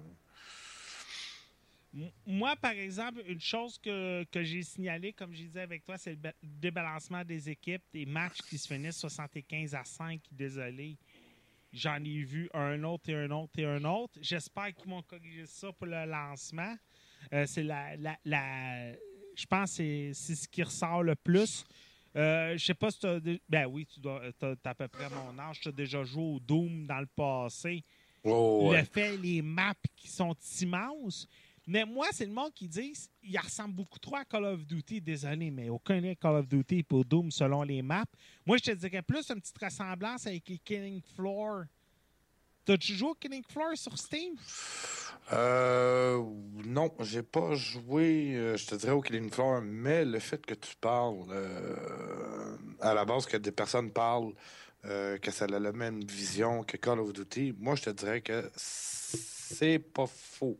Je te dirais même que c'est quand même relativement vrai. La manière que, justement, ton personnage tient son arme, ça Ah. ressemble un peu trop à Call of Duty. Il aurait pu garder un petit peu de, de, de, de- de- comment je pourrais dire, mécanique d'un peu de le- les anciens dons auparavant pour que le jeu soit un petit peu plus comme euh, pas réaliste, mais semblable aux autres versions précédentes. Parce que là, d'après moi, ils ont comme trop voulu essayer d'évoluer, puis ils ont peut-être marqué un peu leur shot. là. Ben, moi, je suis d'accord avec le monde que euh, j'aimerais ça qu'on choisisse les armes comme dans Quake, comme dans Unreal, comme dans les Dooms du passé, tu sais, que les armes traînent un peu partout puis qu'on faut qu'on Voilà. les ramasse en premier. Ça, je serais pas. Mais que les cartes qui ressemblent à Doom, pas du tout. Je te faisais le lien Killing Floor. Je te recommande, si t'aimes ça les. Ben, t'aimes ça les FPS, toi, ça, je le sais. Ouais. Va sur Steam, va les chercher, ils sont même pas 15 Va surtout chercher Killing Floor 2. C'est un genre de zombie survivor horror. Tu es en équipe de 5. La commu- communauté est vraiment le fun. Sérieusement, si tu leur dis que tu es un noob, ils vont te le dire, pas de problème, suis-nous, puis ça va bien aller. Euh, Le jeu, euh, les cartes sont vraiment le fun. C'est c'est un jeu très horreur. T'as des cartes. euh, Je sais pas si tu te rappelles, t'avais une carte dans Doom qui est dans une grotte volcanique. Ouais, ouais, ouais. T'as ouais. un peu la même carte dans Killing Floor 2 qui était une grotte, mais qui avait pas beaucoup de, de luminosité. C'était vraiment dans le noir. Fait que quand que les zombies t'attaquaient, t'avais vraiment de la difficulté là, à les voir arriver. Fait que, sérieusement, cette, cette map-là, puis la map de Killing Floor 2, sont sensiblement pareilles. Pourquoi je dis que Doom et Call of Duty ne se ressemblent pas côté de carte? C'est vraiment de ce côté-là, le côté un peu plus obscur. Call of Duty sont beaucoup plus vides, sont beaucoup plus lumineux, sont beaucoup plus ouverts comme carte. Doom, t'as le côté obscur, t'as le côté renfermé, t'as le côté claustrophobe qui est là. Et c'est là qu'est la différence entre les deux jeux. Moi, mon seul défaut, c'est vraiment le choix des armes dès le début. Le monde va aller chercher tout de suite les armes les plus puissantes et la calibration des équipes qui est vraiment pas calibrée. Ça, c'est vraiment mes deux défauts que j'avais vus pendant les deux multijoueurs qu'on avait eus. Mais est-ce que ça vaut son 79,99 sur Steam? Hmm. Qui répare les bugs, qui répare la calibration des équipes, puis qui me disent les armes vont être éparpillées un peu partout, puis je vais l'acheter. De toute façon, Doom a déjà sa communauté de fans. Ils ont déjà leur vendu. C'est sûr qu'il y en a plusieurs qui ont été déçus du jeu. Mais, euh, regarde, Doom a, Doom a ses fervents. OK, peut-être pas la première, le premier week-end. Le premier week-end va quand même avoir des ventes. Ce sera pas vraiment extraordinaire. Merci beaucoup, Igilek. Igilek l'a acheté à 50 via notre lien Insta Gaming. Parce que sur notre lien Instant Gaming, des fois, tu as des jeux à rabais, puis euh, Eric euh, l'avait acheté via notre site. Fait que, puis il était à Ah. 50 sur Instant Gaming. Euh, pour ceux qui veulent savoir, Instant Gaming, c'est un site un peu comme G2A. Vous pouvez acheter des clés euh, de personnes comme vous et moi qui mettent les, les jeux sur Instant Gaming. Euh, un peu comme G2A, vous achetez des clés les, euh, pour des jeux PC et nous, on se fait une redevance. Cette redevance-là nous aide en ce moment à payer les hébergements du site. Euh, on se fait le, montant exact à date par mois qui paye, euh, qui paye ce service-là en ce moment pour nous autres. Je vous remercie beaucoup. J'ai fait plus en deux mois avec Instant Gaming qu'en cinq ans avec Google Ads. Fait que c'est- juste le fun. Fait que merci beaucoup de nous encourager via ce moyen-là. C'est un moyen, je pense, qui est un peu plus populaire que PayPal parce qu'au moins, là, vous avez quelque chose qui va venir en retour. Fait que, peut-être pas la première fin de semaine pour Doom. Il y aura peut-être pas autant de monde. J'espère que ça connaîtra pas la drop que Battlefront Star Wars a connue. Euh, mais moi, je te dirais, là, quand que le jeu là, va baisser de prix, puis de toute façon, tu as le Steam Summer Sale qui va arriver un, deux mois plus tard. Fait que sûrement pendant le Steam Summer Sale, il va être à 50. Fait que sûrement que là, le monde va embarquer dessus. Là. Mhm. Fait que moi, c'est c'est ça que j'entrevois pour Doom. Battlefront, là, ceux qui veulent peut-être s'aventurer dans le jeu, là, il y a des places qui commencent à le vendre à 9,99,9. Euh, tu me niaises, là. Et je ne te niaise pas. Il y a des places qui l'ont baissé à 39, puis il y a des places qui l'ont baissé à 9,99. Ouais, Tu parles du pas- nouveau Battlefront, là. Star Wars Battlefront. il est Hmm. bon, le jeu, je comprends pas. Euh, le jeu. euh, et- euh, Mathieu, t'avais-tu joué, toi? Mathieu est parti les vapes. Euh, le jeu, oui, il est bon, mais il n'y a rien. a pas de plus-value. Il n'y a, a pas de plus-value. Les DLC ne sont pas encore sortis. Euh, la communauté n'est pas là. Il manque de joueurs. Tu es supposé pouvoir être 64 dans une map. Tu es 18. Euh, le jeu, il est comme vraiment mort. Pourtant, côté graphique, puis tout, c'est le Oh fun. oui! oui, c'est oui. l'univers Star Wars, mais si tu, si tu dis c'est vrai, je vais te croire. J'ai, je, je l'ai, mais j'ai pas tant joué que ça non plus. Là. Non, non, le, le jeu, là, va voir, là, puis tu vas voir, là, ça prend pas de temps de connecter puis de trouver une carte. Tu sais, Call of Duty, tu es obligé d'être 8 pour commencer une Ouais. game. C'est vrai. Là, c'est comme la carte en contenait 64, mais si tu es tout seul à te connecter sur cette carte-là, ben tu es tout seul, puis tu commences. Puis tu es tout seul. Puis tu te promets. Puis, hey, il fait donc bien beau dehors. Hey, il y a du sable. Mais ah! au moins, tu rages, au moins, tu rages pas. Ah! Un TIE Fighter tout seul! Hey, je viens de me faire tirer. Hey, tu t'es connecté quand, oui? Ah, OK, il y a quelqu'un qui s'est connecté. Hey, je me reconnecte. Il est là. Ah, je vais Là, après. je vais aller rejouer juste pour voir. Ça m'intrigue. Ah J'avais jamais ouais, fait ça. c'est- vraiment là, mort tranquille. Là. J'ai entendu des commentaires, là, c'est comme, j'ai pas de misère à écrire parce que quand que je jouais, euh, va dans les micro-plays, là, puis dans les big games, là, c'est P. Tu sais, NHL, quand la saison finit, là, les racks sont Ouais. pleins. Oui. Mais là, là, je te dirais que t'as plus de copies de Star Wars Battlefront que toutes les saisons de NHL collées ensemble. Hey, je vais aller voir ça. Le microplay où que j'habite, là, c'est fou. Il y a un mur complet de Battlefront. Puis le, le gars les rachète pareil parce qu'à une époque, tu avais la règle de 3. Tu n'avais pas le droit de racheter plus que 3 copies d'un jeu chez Microplay. Mais à Star, ils en veulent, puis ils en veulent quand ils font des promotions 3 pour 2. Ouais. Puis le gars, il me disait, on les rachète pour l'avoir en stock quand on a des promotions de 3 pour 2. Il y a une promotion 3 pour 2, puis elle s'est jamais vendue. Le monde prenait les autres jeux, puis pas ça. Oh my god. Oh, ouais. récent, là, novembre quand même. Ouais, je le sais. D'habitude, les 3 pour 2, Je- là, tu sais, t'en profites. Ah, je vais prendre deux petits jeux, puis je vais prendre un gros jeu, tu sais, du mois. Puis là, il est là, puis c'est comme, ah, prenez, prenez, non, prends pas de Division, prends-moi, je suis Star Wars. T'as pris Ouais, de. Division, tu sais. The Division est rempli de bugs. Tu peux traverser des murs puis avoir plus d'arbres. Me, semble- me semble, je pense à mon petit frère de 10 ans qui fait juste jouer à Battlefront. Petit. Toujours Oui, mon frère fait juste ça de sa vie, de ses temps libres.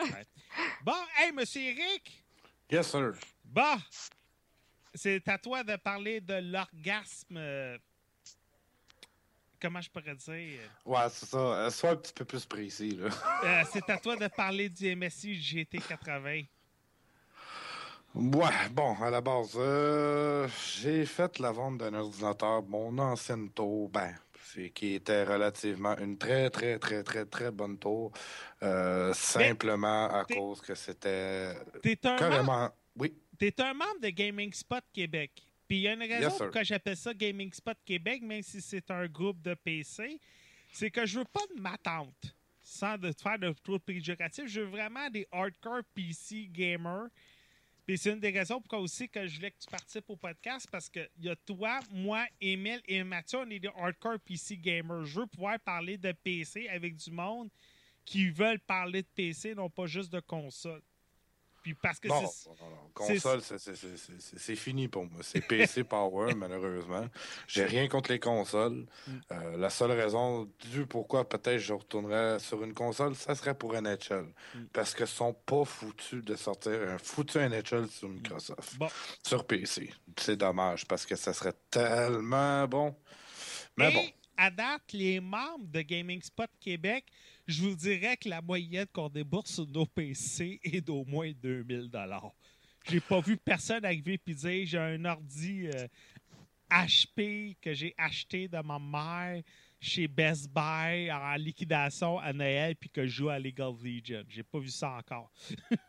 On a vraiment des Frankensteiners sur notre groupe là. Que- Ouais, ouais, ouais. C'est, c'est, c'est que de le dire. Là. Euh, mon ancienne tour était d'une valeur à peu près de 4200 le, oh, le, le, le, le kit complet de water cooling, juste le kit de water cooling valait plus cher de qu'est-ce que j'avais en dedans. Là.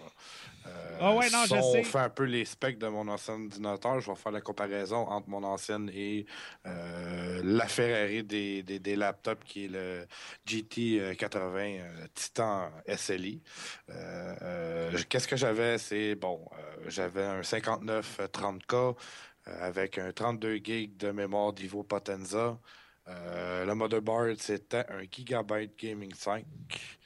Euh, Qu'est-ce que j'avais d'autre? J'avais deux cartes graphiques, deux R9 290X ATI, qui ont fait relativement une très bonne job, sauf que J'aurais préféré un petit peu plus les GTX que les euh, que les R9 malheureusement, mais euh, j'étais capable de jouer à tout dans Ultra, streamer, essayer de streamer, en tout cas parce que je savais pas trop comment.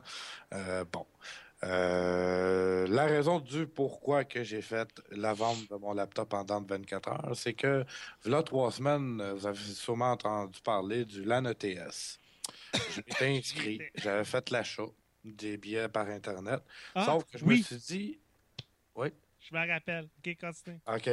Euh, je me suis dit, bon, euh, je vais peut-être appeler ou m'informer voir si je vais être accepté parce que, étant donné que mon, ma tour est relativement assez énorme, euh, je donne une comparaison du Corsair 900D au Bézédine. Euh, quasiment pareil, là, mon ancienne tour. ancienne tour, c'était une Fantech Red Edition qui était énorme, énorme, énorme. Tout ça pour dire que ben, le LAN ETS m'a refusé. Je n'ai pas pu y aller. Ils t'ont-tu remboursé? Oui. OK, au moins, il y a ça parce que t'es pas tout seul qui s'est fait retourner de bord cette année. Puis il y en a plusieurs qui ont fait comme ben, c'est à vous autres de lire les règlements. Puis il y en a plusieurs qui ont fait comme ben là, excuse-moi, mais c'est que moi, si je vais au LAN ETS, c'est pour voir les ordinateurs des autres, là. Ben, c'est ça. Je me suis dit, en plus, que j'avais relativement une très belle tour, assez bien montée. Euh, juste pour vous dire, la pesanteur de mon ordi était d'environ 75-85 livres.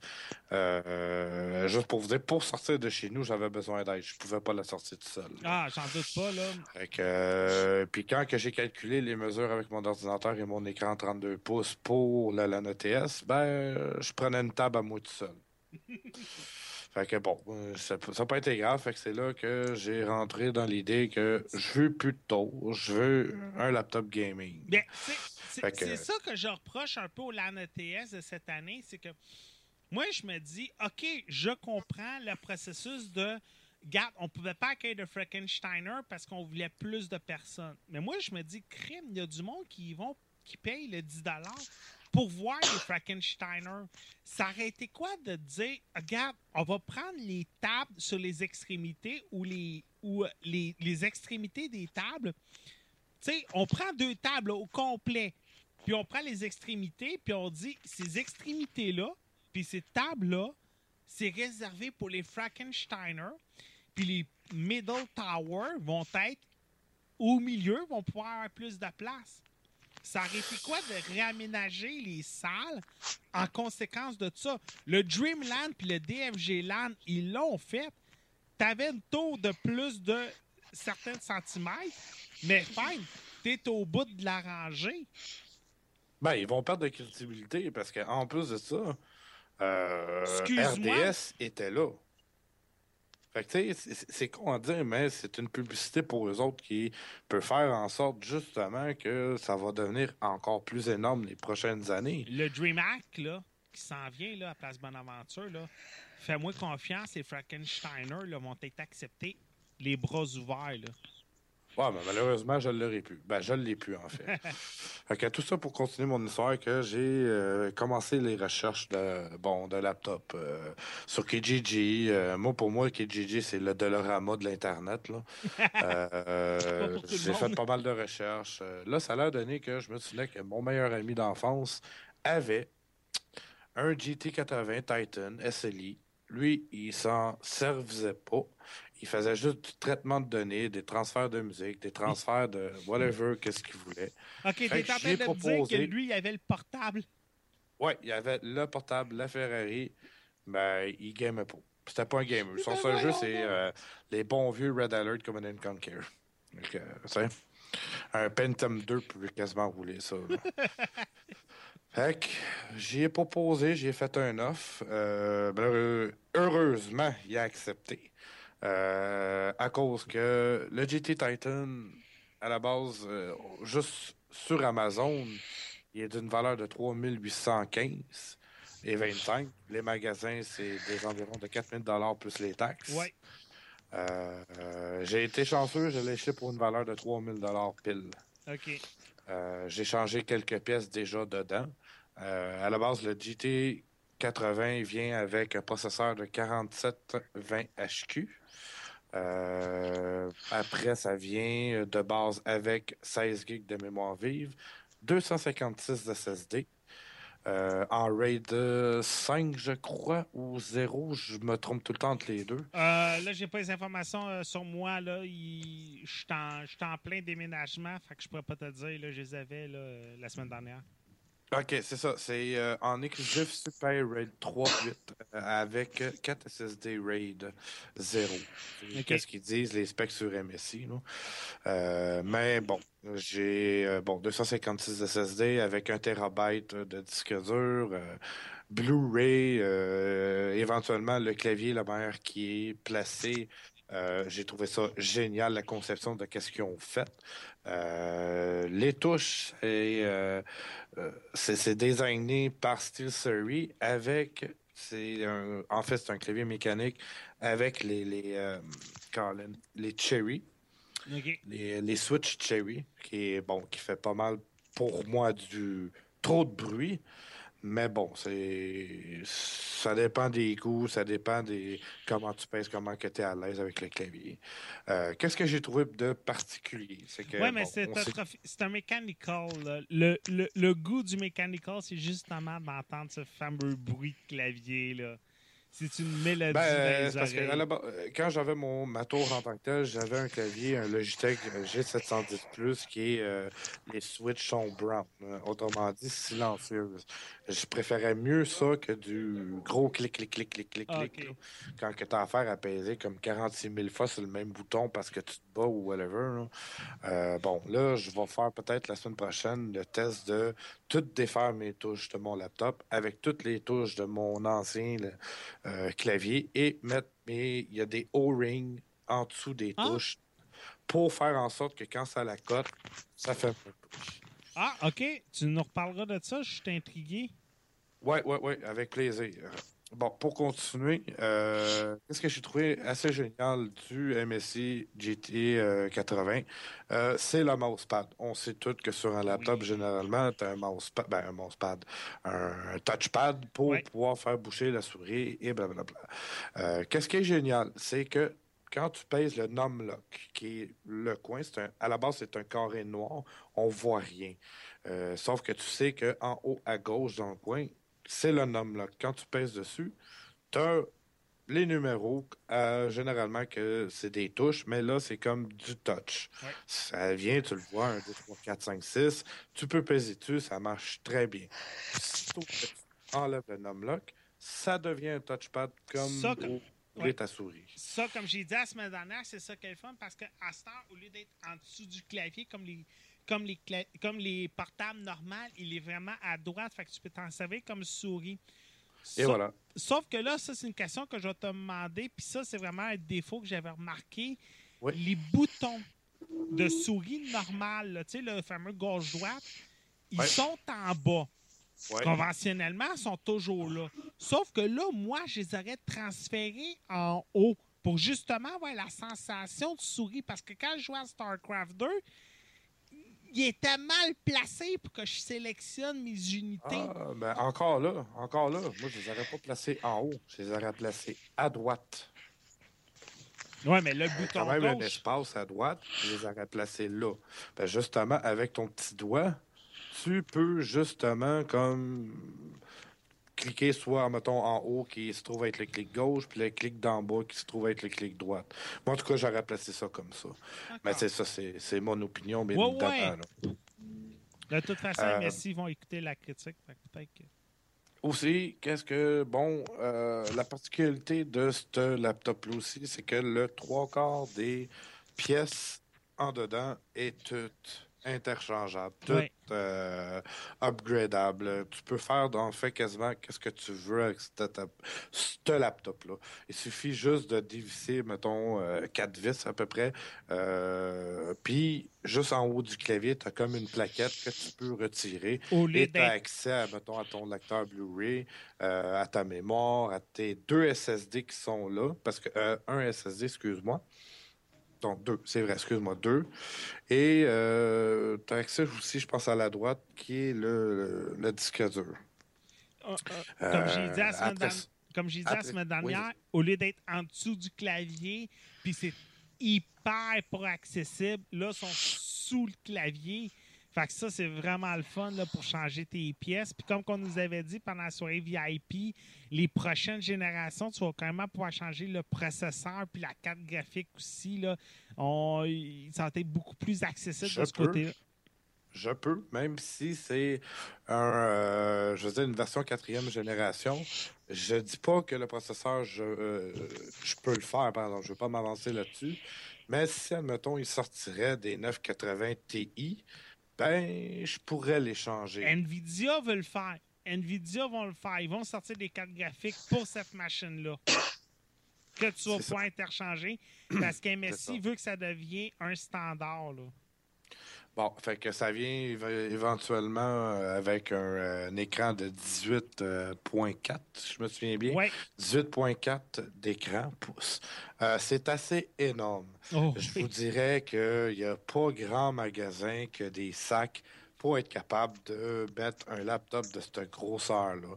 Euh, sinon, il faut acheter le sac de MSI qui est une valeur de 150 euh, C'est assez cher pour un sac. Oui, mais que- il n'est pas cheap. Je- pour l'avoir eu dans ça. les mains, là, c'est du vrai beau cuir. Puis il y a des pochettes en quantité industrielle. Puis, oh non, fais-moi confiance. euh, euh, il vaut son 150$ ça, pour un sac. Là. Ouais, ouais, ouais, écoute, je peux mettre mon lunch dedans si je veux. Je peux Oh, mettre oui. euh, tout mon kit de. Parce que je suis un vapoteux, bien évidemment. Je peux mettre tout mon kit de vapotage là-dedans, euh, tout mon clavier, mes écouteurs, tout. euh, la grosse brique de power supply qu'il y a avec ça. parce que ça, c'est assez. ouais, c'est assez énorme comme brique. Euh, pour continuer, j'ai fait, euh, bon, j'ai fait l'achat hier, j'ai fait quelques utilisations, j'ai fait quelques benchmarks, euh, Cinebench, Even. Là, tantôt, je vais, avec les conseils de monsieur, je pense, Mathieu, ben, je vais aller faire le, benchmark de 3D là, de Fire Strike, voir qu'est-ce que ça va donner. Côté, il y a une chose que j'ai pas aimé, par exemple, de ce laptop-là, c'est le Wi-Fi. Je trouve que personnellement, le Wi-Fi, le, le Wi-Fi que là-dessus, ben écoutez, je trouve que ça fait dur. Ah Parce que hier, j'ai fait des tests de, de- de- euh, sur speedtest.net et j'avais pas toute la vitesse que je devais avoir habituellement. Euh, T'habites où? Pardon? T'habites où? Moi, présentement, j'habite à Tarbonne. C'est-tu peut-être le réseau euh, du fournisseur qui était... Non, hier, carrément, mon Internet euh, arrêtait et repartait, arrêtait et Oh. repartait. Euh, fait que moi, je me suis tanné. Avec mon auto que j'avais avant, je me suis acheté une clé Wi-Fi assez géniale, une valeur à peu près de 150 C'est dans le temps que c'était neuf. c'est une Asus USB AC56. C'est un Ah, dual oui. band wireless AC 1300 USB 3.0 en plus, Wi-Fi adapteur. Ça peut aller chercher jusqu'à du 5 GHz et du 2.4 GHz band, mais c'est du dual band. Euh, quand j'utilise cette carte-là, dans fond Wi-Fi, c'est comme si tu serais comme plugué. Il n'y a aucune différence. Je pense avec du 30 mégabits chez nous, ben, je vais avoir du 30 mégabits. Il y en a même qui font la joke que tu peux être à Québec, puis euh, ta tour est à Mor- ta- ton modem est à Montréal, puis tu vas la pogner pareil avec celle-là. Oui, ben non, sincèrement, c'est une carte qui est. euh, Wow, c'est, c'est gros, par exemple. Ça a une antenne toute. Ouais. Euh, c'est, c'est- c'est très bien, là.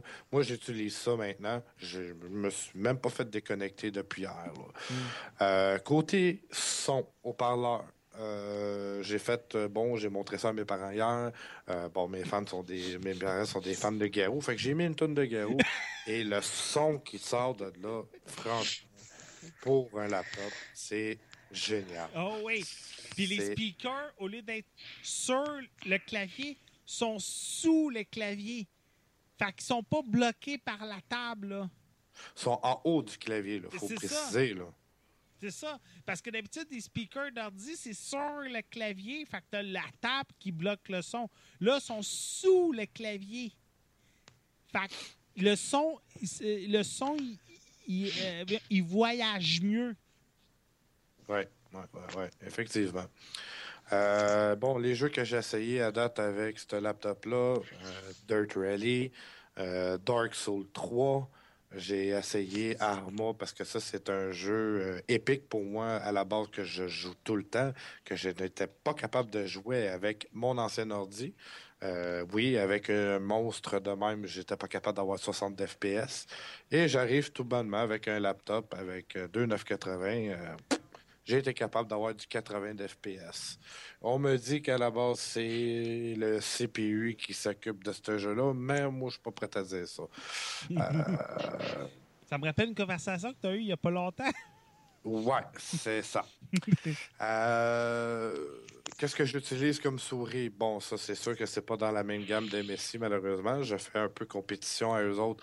J'uti- J'utilise une Asus Gladiator. OK? Euh, Gladius, excusez-moi. Euh, c'est une souris qui est faite ergonomiquement euh, pour des FPS. Je trouve que ça fitait pas mal avec le laptop, la raison du pourquoi je l'ai acheté. Côté souris MSI, je trouve que Ouais, mais MSC, Yep. l'on dit à la base, c'est vraiment. c'est- pas leur but. non, c'est ça. Ils Ça, font c'est le ça. clavier puis ils font les souris pour du plus value, mais c'est vraiment pas leur niche. C'est vraiment leur hardware. C'est un peu pour ça qu'ils se sont associés avec SteelSeries pour le clavier, pour avoir le meilleur des deux mondes. C'est sûr vont. euh, c'est sûr que quand tu achètes l'ordinateur neuf, tu as un rabais pour une souris parce qu'ils veulent pas que tu achètes un autre clavier parce qu'ils ont tellement mis. euh, euh, le- de plus-value sur le clavier. Fait que t'as un rabais pour un- une souris Steel Series, mais c'est vraiment pas leur but d'avoir le, euh, des claviers, des souris hyper performants. Là. C'est ça. Euh, je vous dirais qu'à la base aussi, je suis un gars qui est plus Asus qu'MSI. Ça, je me le cache pas. J'ai tout le temps eu des euh, Asus Republic of Gamer comme laptop, euh, anciennement avant d'avoir une tour. Comme. J'ai jamais été déçu, franchement, des produits Asus, même que certains produits que je recommande très bien. Sauf que depuis que j'ai ce Ferrari-là, ce monstre-là, ce Godzilla-là, euh, peu importe le nom que vous pouvez vous le donner, euh, ma vision des choses, a changé. J'ai eu beaucoup de mauvais commentaires par rapport à ce laptop-là qui faisait beaucoup de bruit, qui ici. Euh, oui, c'est sûr que, bon, quand tu joues à un bon gros jeu, les cartes graphiques surchauffent, surchauffent un petit peu trop. Euh, oui, tu as un bouton éventuellement à côté du power que tu pèses dessus, ça part des fans. Oui, ça fait beaucoup de bruit, mais vous le partez pour une minute, deux minutes et la température revient à la normale assez rapidement. Euh, c'est le seul désavantage que j'y donnerais vraiment côté, euh, je veux dire, pièce de, du laptop. L'autre désavantage, je dirais les deux désavantages les plus gros là-dessus, c'est ça, le, le bruit quand tu pars la fan et la pesanteur. Je veux pas quand on le traîne. Euh, euh, disons qu'on se promène pas un deux heures, trois heures de temps à marcher avec le sac. Ah non, non. Parce que c'est sûr que ton dos va courber par en arrière. J'avais, j'avais peur de le briser quand dans les mains à l'événement. J'étais là comme ben là, là, je peux comme pas trop le tasser. Puis j'avais Thierry des Messi qui était comme non, non, euh, place là. Oh, mais Colin, il est lourd, je veux pas le briser là. T'as peur Non, de briser ça, ça. Euh, Est-ce que ça vaut vraiment la peine de payer un 4000 pour un laptop? Hmm, moi, je dis que oui. Si tu veux la performance, la Ah, ben puissance et en plus, euh, comment je Ça- pourrais dire, l'utilité de pouvoir l'emporter où ce que tu veux, quand que tu veux? Ça vaudrait-tu la peine de payer 100 000 pour une Porsche? Hmm, Non, Ah, parce qu'une Civic peut dépasser. non, non, non, pas là-dessus! Mais oui, ça, si on a les moyens puis on peut se le permettre, oui, ça vaut la peine d'avoir une poche. Donc, oui, si on a les moyens, oui, ça vaut la peine d'acheter un laptop de cette valeur-là. Oui, on sait tout comme moi, ceux qui sont des hardcore gamers puis qui parlent souvent de ça, euh, mettre 4000 pièces dans une tour ou dans un laptop, c'est sûr qu'une tour, c'est 10 fois plus puissant qu'un laptop. Ben oui. Mais ça n'a pas l'utilité puis ça n'a pas la mobilité de pouvoir l'emmener où ce que tu veux. Fait que... euh, Mais aussi, l'affaire, c'est qu'une tour, c'est pour que c'est que pour 4000 tu as mis ce que toi tu voulais dessus. Là, un portable pour 4000 pièces, c'est que t'es comme prisonnier de ce que la compagnie a décidé. Là. Encore là, encore là, Asus, ils ont sorti des nouveaux laptops water coolés. Fait que je suppose que MSI vont sortir aussi un laptop water coolé T'as à un Acer, certain moment donné. t'as Acer qui s'en viennent avec les prédateurs. Ça, je pense que ça va être un échec total. Là. Qui? Acer? Bon, Acer, ça reste Acer. Là. Acer s'en vient avec les prédateurs, puis Acer, déjà côté, euh, côté portable, c'était pas déjà fameux. C'était eux autres qui avaient fait les fameux netbooks là, à 100$. euh, qui, qui sont. euh, dès, que, dès, dès que tu veux reformater Windows 7, bonne chance. Euh, Alienware, OK, c'était bon là trois ans, mais quand Asus puis quand MSI ont décidé de sortir leur gamme gaming, Alienware a vraiment connu une drop là, totale. là. Oh, ouais, non, tu sais pourquoi quelqu'un connaît le drop? C'est Parce qu'ils se sont fait acheter par Dell. Dell, ça a toujours été une bonne compagnie. Celle-là, j'apprends personnel. Dell a toujours été une bonne compagnie. Pas moi, pas moi. Quand j'ai fait venir des ordinateurs de leur propre compagnie, puis que tu avais un problème, puis ils sont pas foutus de te donner le service à la clientèle ou le service après-vente qu'on peut dire. Non, moi, personnellement, j'ai été déçu. Non. Puis quand, quand Alienware, c'était Alienware, c'était pas n'importe qui qui pouvait se permettre un Alienware. Ah ben. Aujourd'hui, monsieur tout le monde va se promener, va faire un pitchou, puis il va avoir un Alienware dans, dans les mains. Euh, c'est un très beau produit. Oui, c'est sûr que pour qu'elle ait été prise, c'est pas comme dans le temps là, que tu allais sur le site Internet, tu te montais un ordinateur, puis ça valait 20 000 piastres, là. Euh, sauf qu'aujourd'hui, tu vas payer pour 3 000 piastres. Oui, tu vas avoir des méchantes specs, mais personnellement, euh, j'aime pas. Moi, c'est Dell dans ma tête. Je trouve que non. Ça ne fit pas avec Alien. Ça ne fit pas. Non. Ça t'est tout pour toi? Yes, sir. Ah, cool. Euh, c'est à mon tour. Cinéma. Euh, je vais commencer en premier lieu. euh, le film Joy. Je me suis payé deux films d'Oscar en fin de semaine. Euh, Joy, c'est avec Jennifer Lawrence, Bradley Cooper, Robert De Niro et Edgar Ramirez. C'est réalisé par euh, David O. Russell. C'est le troisième film euh, que l'équipe fait ensemble. American Hustler. Euh, ah, Sylvain, j'ai tant de la misère à le prononcer, le film. Donnez-moi deux secondes. Euh, Silver Lining Playbook, American Hustler et Joy à tes souhaits, le, petit gars à, Erika. Euh, fait qu'on suit Joy. Joy, euh, on est dans les années 80. Joy est une mère monoparentale. Elle, a eu le chum parfait, sauf que le, mariage n'a pas très bien réussi. Euh, elle a de la difficulté à rejoindre les deux bouts. Elle, elle accumule les travails. euh, elle n'a jamais le même travail et tout. Puis un, soir, sur un bateau de sa belle-mère, elle se coupe les mains en voulant nettoyer euh, un verre qui a cassé. Et elle s'aperçoit que ses mains lui font mal en voulant tordre sa mop et décide de créer la fameuse Magic Mop. La fameuse mop que vous voyez partout, autant à la télévision que dans les marchés aux puces.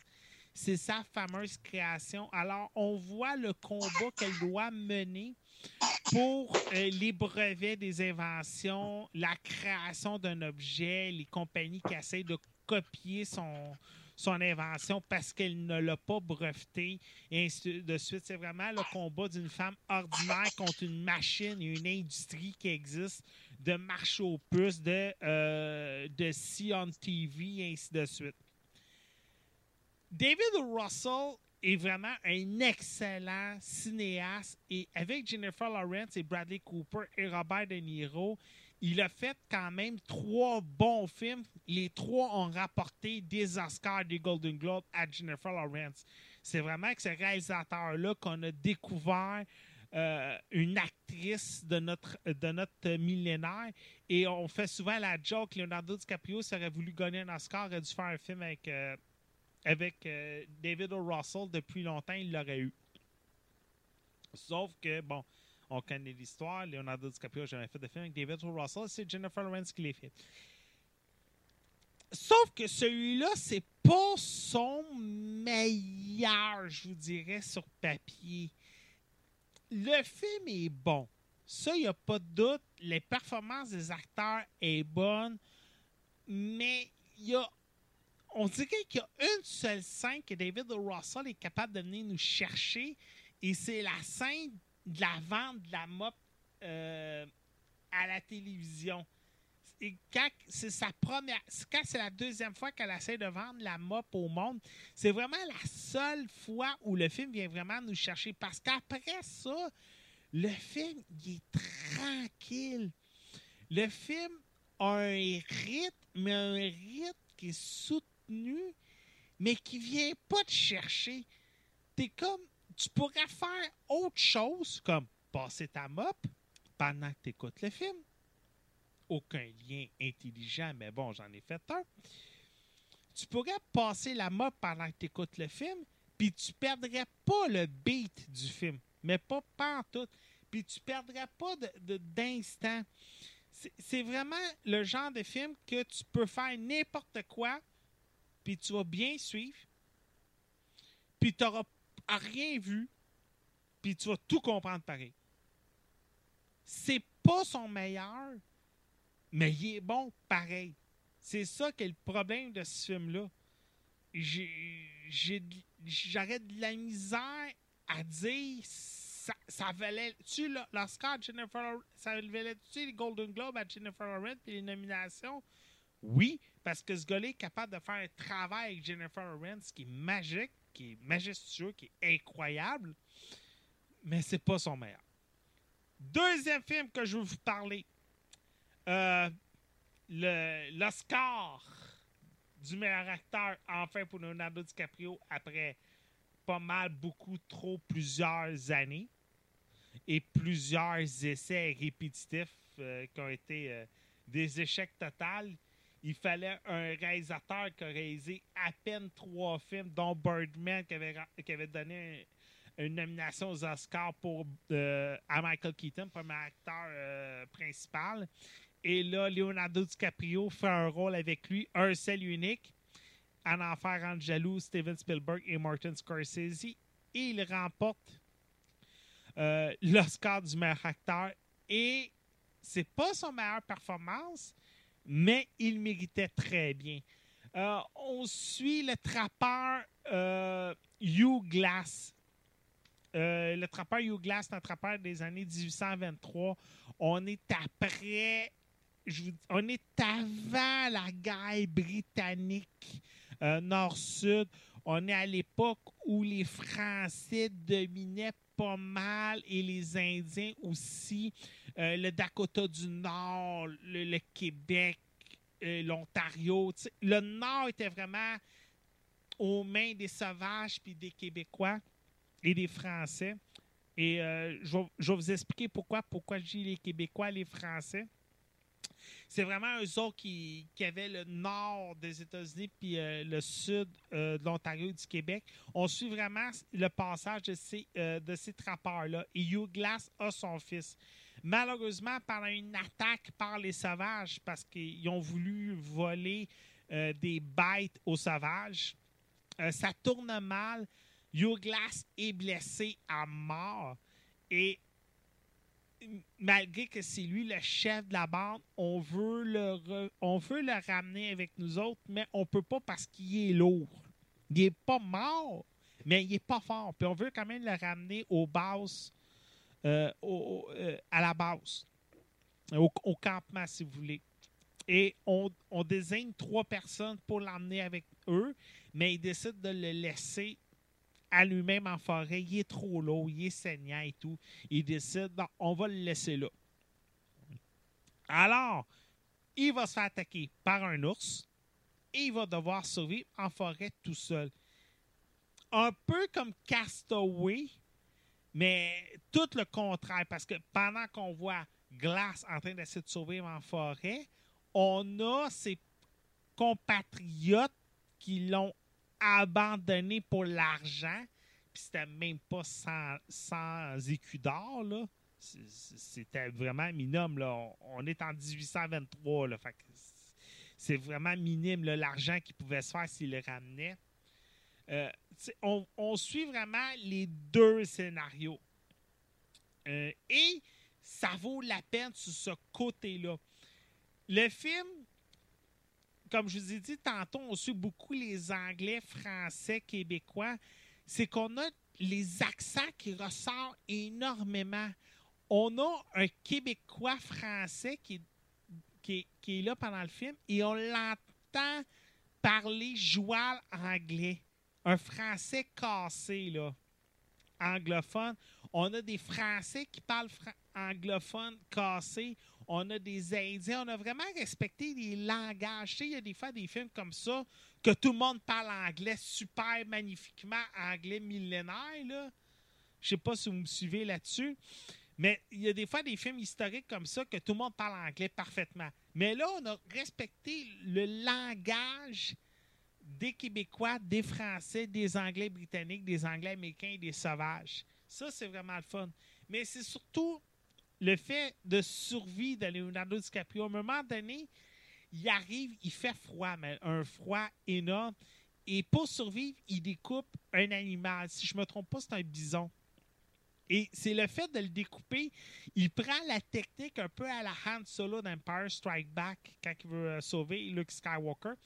Il coupe le bison et il sort les tripes. Puis vraiment, on le voit là, se saler là, pour vraiment essayer d'avoir la, la chaleur. Et juste cette scène-là, ça vaut la peine. Euh, quand il est là puis qu'il essaie de, euh, de- de survivre sur le lit, et là que tout le monde parle, mais lui, il peut pas parler. là. Il est vraiment entre la vie et la mort. Et tu vois essayer de parler. Et c'est vraiment les interprétations de Leonardo DiCaprio sur son côté de survivre. Tom Hanks l'a eu facile sur son île à côté de, de DiCaprio dans la forêt. Et c'est vraiment là que DiCaprio a vraiment bien réussi son interprétation du film. Et personnellement, Alejandro Inarritu euh, n'a qu'un bel avenir devant lui. Je sens que ce gars-là, avant qu'il fasse un navet, il va vraiment falloir qu'il euh, qu'il se force pas. Puis même encore s'il se force pas, je sens que ça va nous donner un autre chef-d'œuvre. Ce gars-là, il faudrait qu'il travaille fort pour nous amener un navet. Ou que les acteurs veuillent vraiment pas. Le genre d'acteur que Hey, je vais réaliser un film avec ce- acteur. Je vais faire un film avec cet acteur-là, ça va me donner un Oscar, puis finalement, ça donne rien pantoute. Moi, je vous le recommande tout de suite. Euh, ça vaut la peine. Et en passant, euh, tu sais, des fois, trouver des films en vidéo sur demande, c'est compliqué parce que Xbox Vidéo, Google puis iTunes sont souvent disponibles qu'en anglais. Allez faire un tour sur la PlayStation Store juste pour le fun. Ils sont disponibles en français pour 4,99. Pour 1$ de moins, ils sont disponibles en français puis sont sur PlayStation Store. Fait allez faire un tour sur votre PlayStation 3, sur votre PlayStation 4. Vous allez avoir les mêmes films qui sont en anglais partout, mais en français. Je ne sais pas c'est quoi que Sony font. Puis en plus, c'est les versions du Québec parce que tu pouvais reconnaître les voix que tu vois comme d'habitude de Paul Sarrazin et ainsi de suite. Tu pouvais reconnaître ces voix-là tout de suite quand tu l'écoutais. Fait allez faire un tour sur le PlayStation Store. Ceux qui veulent les films en français, ça peut valoir la peine. Erika. Erika est partie, je pense, hein? Bon, ben. Ouais, elle est partie. Bon, ben, je vais en parler sans elle. Elle pourra pas y comprendre, elle pourra pas écouter. On sait tu plate. Bon, je vous parle de Games of Thrones. Et là, si vous me dites, hey, t'as dit un spoiler, hey, c'est que t'étais pas sur iTunes, euh, t'étais pas sur Internet en fin de semaine parce que tout le monde a vu le spoiler de la fin. Euh, C'était le retour de Games of Thrones. J'ai jamais eu autant de demandes de demoiselles qui me demandaient des trucs. Si j'aurais eu autant de dates que j'aurais eu de demandes pour le lien pour écouter Game of Thrones au Québec, euh, je pense que j'aurais été occupé pour le restant de l'année. Ça aurait été très intéressant. Euh, on, je vous dirais qu'on est à peu près au moment précis de la fin euh, de la dernière épisode de Game of Thrones. Euh, On a, euh, donnez-moi un instant, je vais juste me retrouver un peu plus facilement. On a Sansa Stark qui est en train d'essayer de s'échapper avec Theon Jeffroy. On a euh, qui est en train de continuer, euh, qui est en train de continuer ses plans diaboliques. On a euh, Jamie Lannister qui retourne voir sa sœur Cersei avec leur fille qui est décédée dans ses mains à cause d'un poison. Fait qu'on a vraiment tous ces éléments-là qui reviennent. On a Brenny de Tart qui revient également. On a euh, tous les éléments là. Je ne vous ferai pas euh, toute, euh, toute, toute l'histoire de où on est rendu. Je pense que ceux qui ont écouté Game of Thrones, la, la dernier épisode de la saison 5, savent pas mal où ce qu'on est. Dès le début, on nous met vraiment l'eau à la bouche. Comme je vous ai dit, comme je disais sur Facebook, euh, faut pas s'attacher à un personnage de Game of Thrones parce qu'il meurt assez rapidement. On a un mort. Spoiler alert, on perd Doran Martel, qui était le seigneur de Dorne, qui était le, le, le, qui avait accueilli la, la fille Lannister pour un mariage d'union, pour la paix entre les deux voyages, mais on sait que son frère est mort dans un combat de gladiateurs. Euh, Doran meurt dans les mains de Elaria. Comme vous savez, Elaria a tué la fille Lannister. Doran l'a appris. Et, bon, Illyria l'a tué. Fait on, on voit vraiment qu'Hilaria veut vraiment venger la mort de son frère. Puis pas à peu près. En plus, elle a ses mercenaires slash filles qui sont avec elle. Fait que déjà, ça d'avance, on nous met ça sur la table. On a une nouvelle adversaire qui va être assez méchante. Sansa Stark. Euh, Ariel Stark, comme conseil, est devenue aveugle. Et là, elle doit vivre aveuglément. Et c'est fou comment que la fille d'un puissant homme de cœur devient ce qu'elle devient plus en plus que ça va. Et elle essaie de survivre malgré qu'elle est aveugle. Et on voit qu'elle a de la misère à survivre là-dedans. Et on voit qu'elle souffre énormément. Là, les previews que je vous montre, c'est les trailers. Fait comme ça, vous ne verrez pas trop trop l'épisode 1, même si je suis en train pas mal de vous raconter euh, ce qui arrive. Mais c'est vraiment, à la fin de l'épisode, c'est Mélissandre. On savait qu'elle avait 500 ans. On savait qu'elle était vieille, forte et puissante. Mais ceux qui n'ont pas vu le fameux mème sur euh, Facebook et sur Twitter, vous, étiez bien cachés. Euh, écoute, Mélissandre arrive, et bien entendu, qui dit Games of Thrones dit Sainte de nu. On le sait, on l'a déjà vu, elle était très jolie nue, mais elle enlève le collier et elle se dévoile telle une Gollum dans Lord of the Ring. Et elle est vieille, et elle est laide, et elle a fait un WTF à tous les téléspectateurs de Game of Thrones. Et sérieux, cette image-là, je pense qu'elle va nous rester gravée dans notre mémoire pendant longtemps. La finale de cet épisode-là, tu sais, là, d'habitude, quand on dit, dévoile-nous pas des spoilers, moi, j'ai aucune surprise, il a rien qui me surprend. Mais là, cette finale-là de la première épisode de Game of Thrones saison 6 m'a surpris. Je ne m'attendais pas à ça. Je ne m'attendais pas à un maquillage de la sorte pour Mélissandre. Elle est vraiment lettre. Elle est vraiment dégueulasse. Elle est vraiment affreuse. Elle est vraiment plus. Est plus aussi jolie que dans le temps. Sauf que c'est sûr qu'il y en a qui se posent des questions sur comment ça se fait qu'elle était belle, nue, et là, tout d'un coup, elle était vieille de 500 ans, comme qu'on l'a vu dimanche. On va sûrement avoir des réponses pendant, euh, pendant la saison. Mais, wow, on met vraiment les cartes sur table pour la nouvelle saison. On a vraiment la saison 5 était tranquille parce qu'on savait qu'il y avait une sixième saison qui s'en venait. Et je pense qu'on a pris en note les éléments qu'on avait à retenir euh, du côté euh, des réalisateurs. Et je crois que la sixième saison s'annonce meilleure. Ils n'ont pas le choix parce qu'on a une sept et on a une huitième saison qui s'en vient. Fait qu'on doit garder les spectateurs à l'écoute pour les deux prochaines saisons qui vont sûrement être les dernières. Et j'espère également que ça va valoir la peine de continuer euh, Game of Thrones. De toute façon, je vous avertis, plein de spoilers. De toute façon, si vous n'étiez pas sur Internet en fin de semaine, vous avez pu éviter. Sinon, euh, je pense qu'on a vu l'image en masse et en masse et en masse et en masse. C'est ce qui va finir le podcast pour aujourd'hui. Monsieur Mathieu Prince, est-il encore là? Hmm. Je pense que tout le monde dû- a dû partir pour leurs problèmes.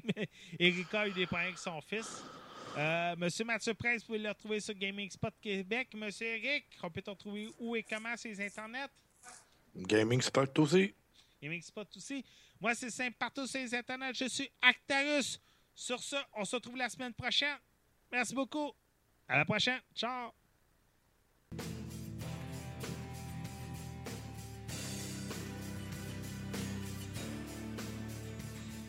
Alpha 42 vous est présenté grâce à ses partenaires suivants Radio H2O, Amalgam.fr, Pod Radio et Twitch Québec.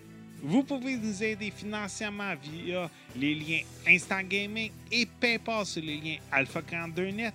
Vous pouvez également nous retrouver via les différents réseaux sociaux tels Facebook et Twitter via Alpha 42 Net. Sur ce, bon podcast.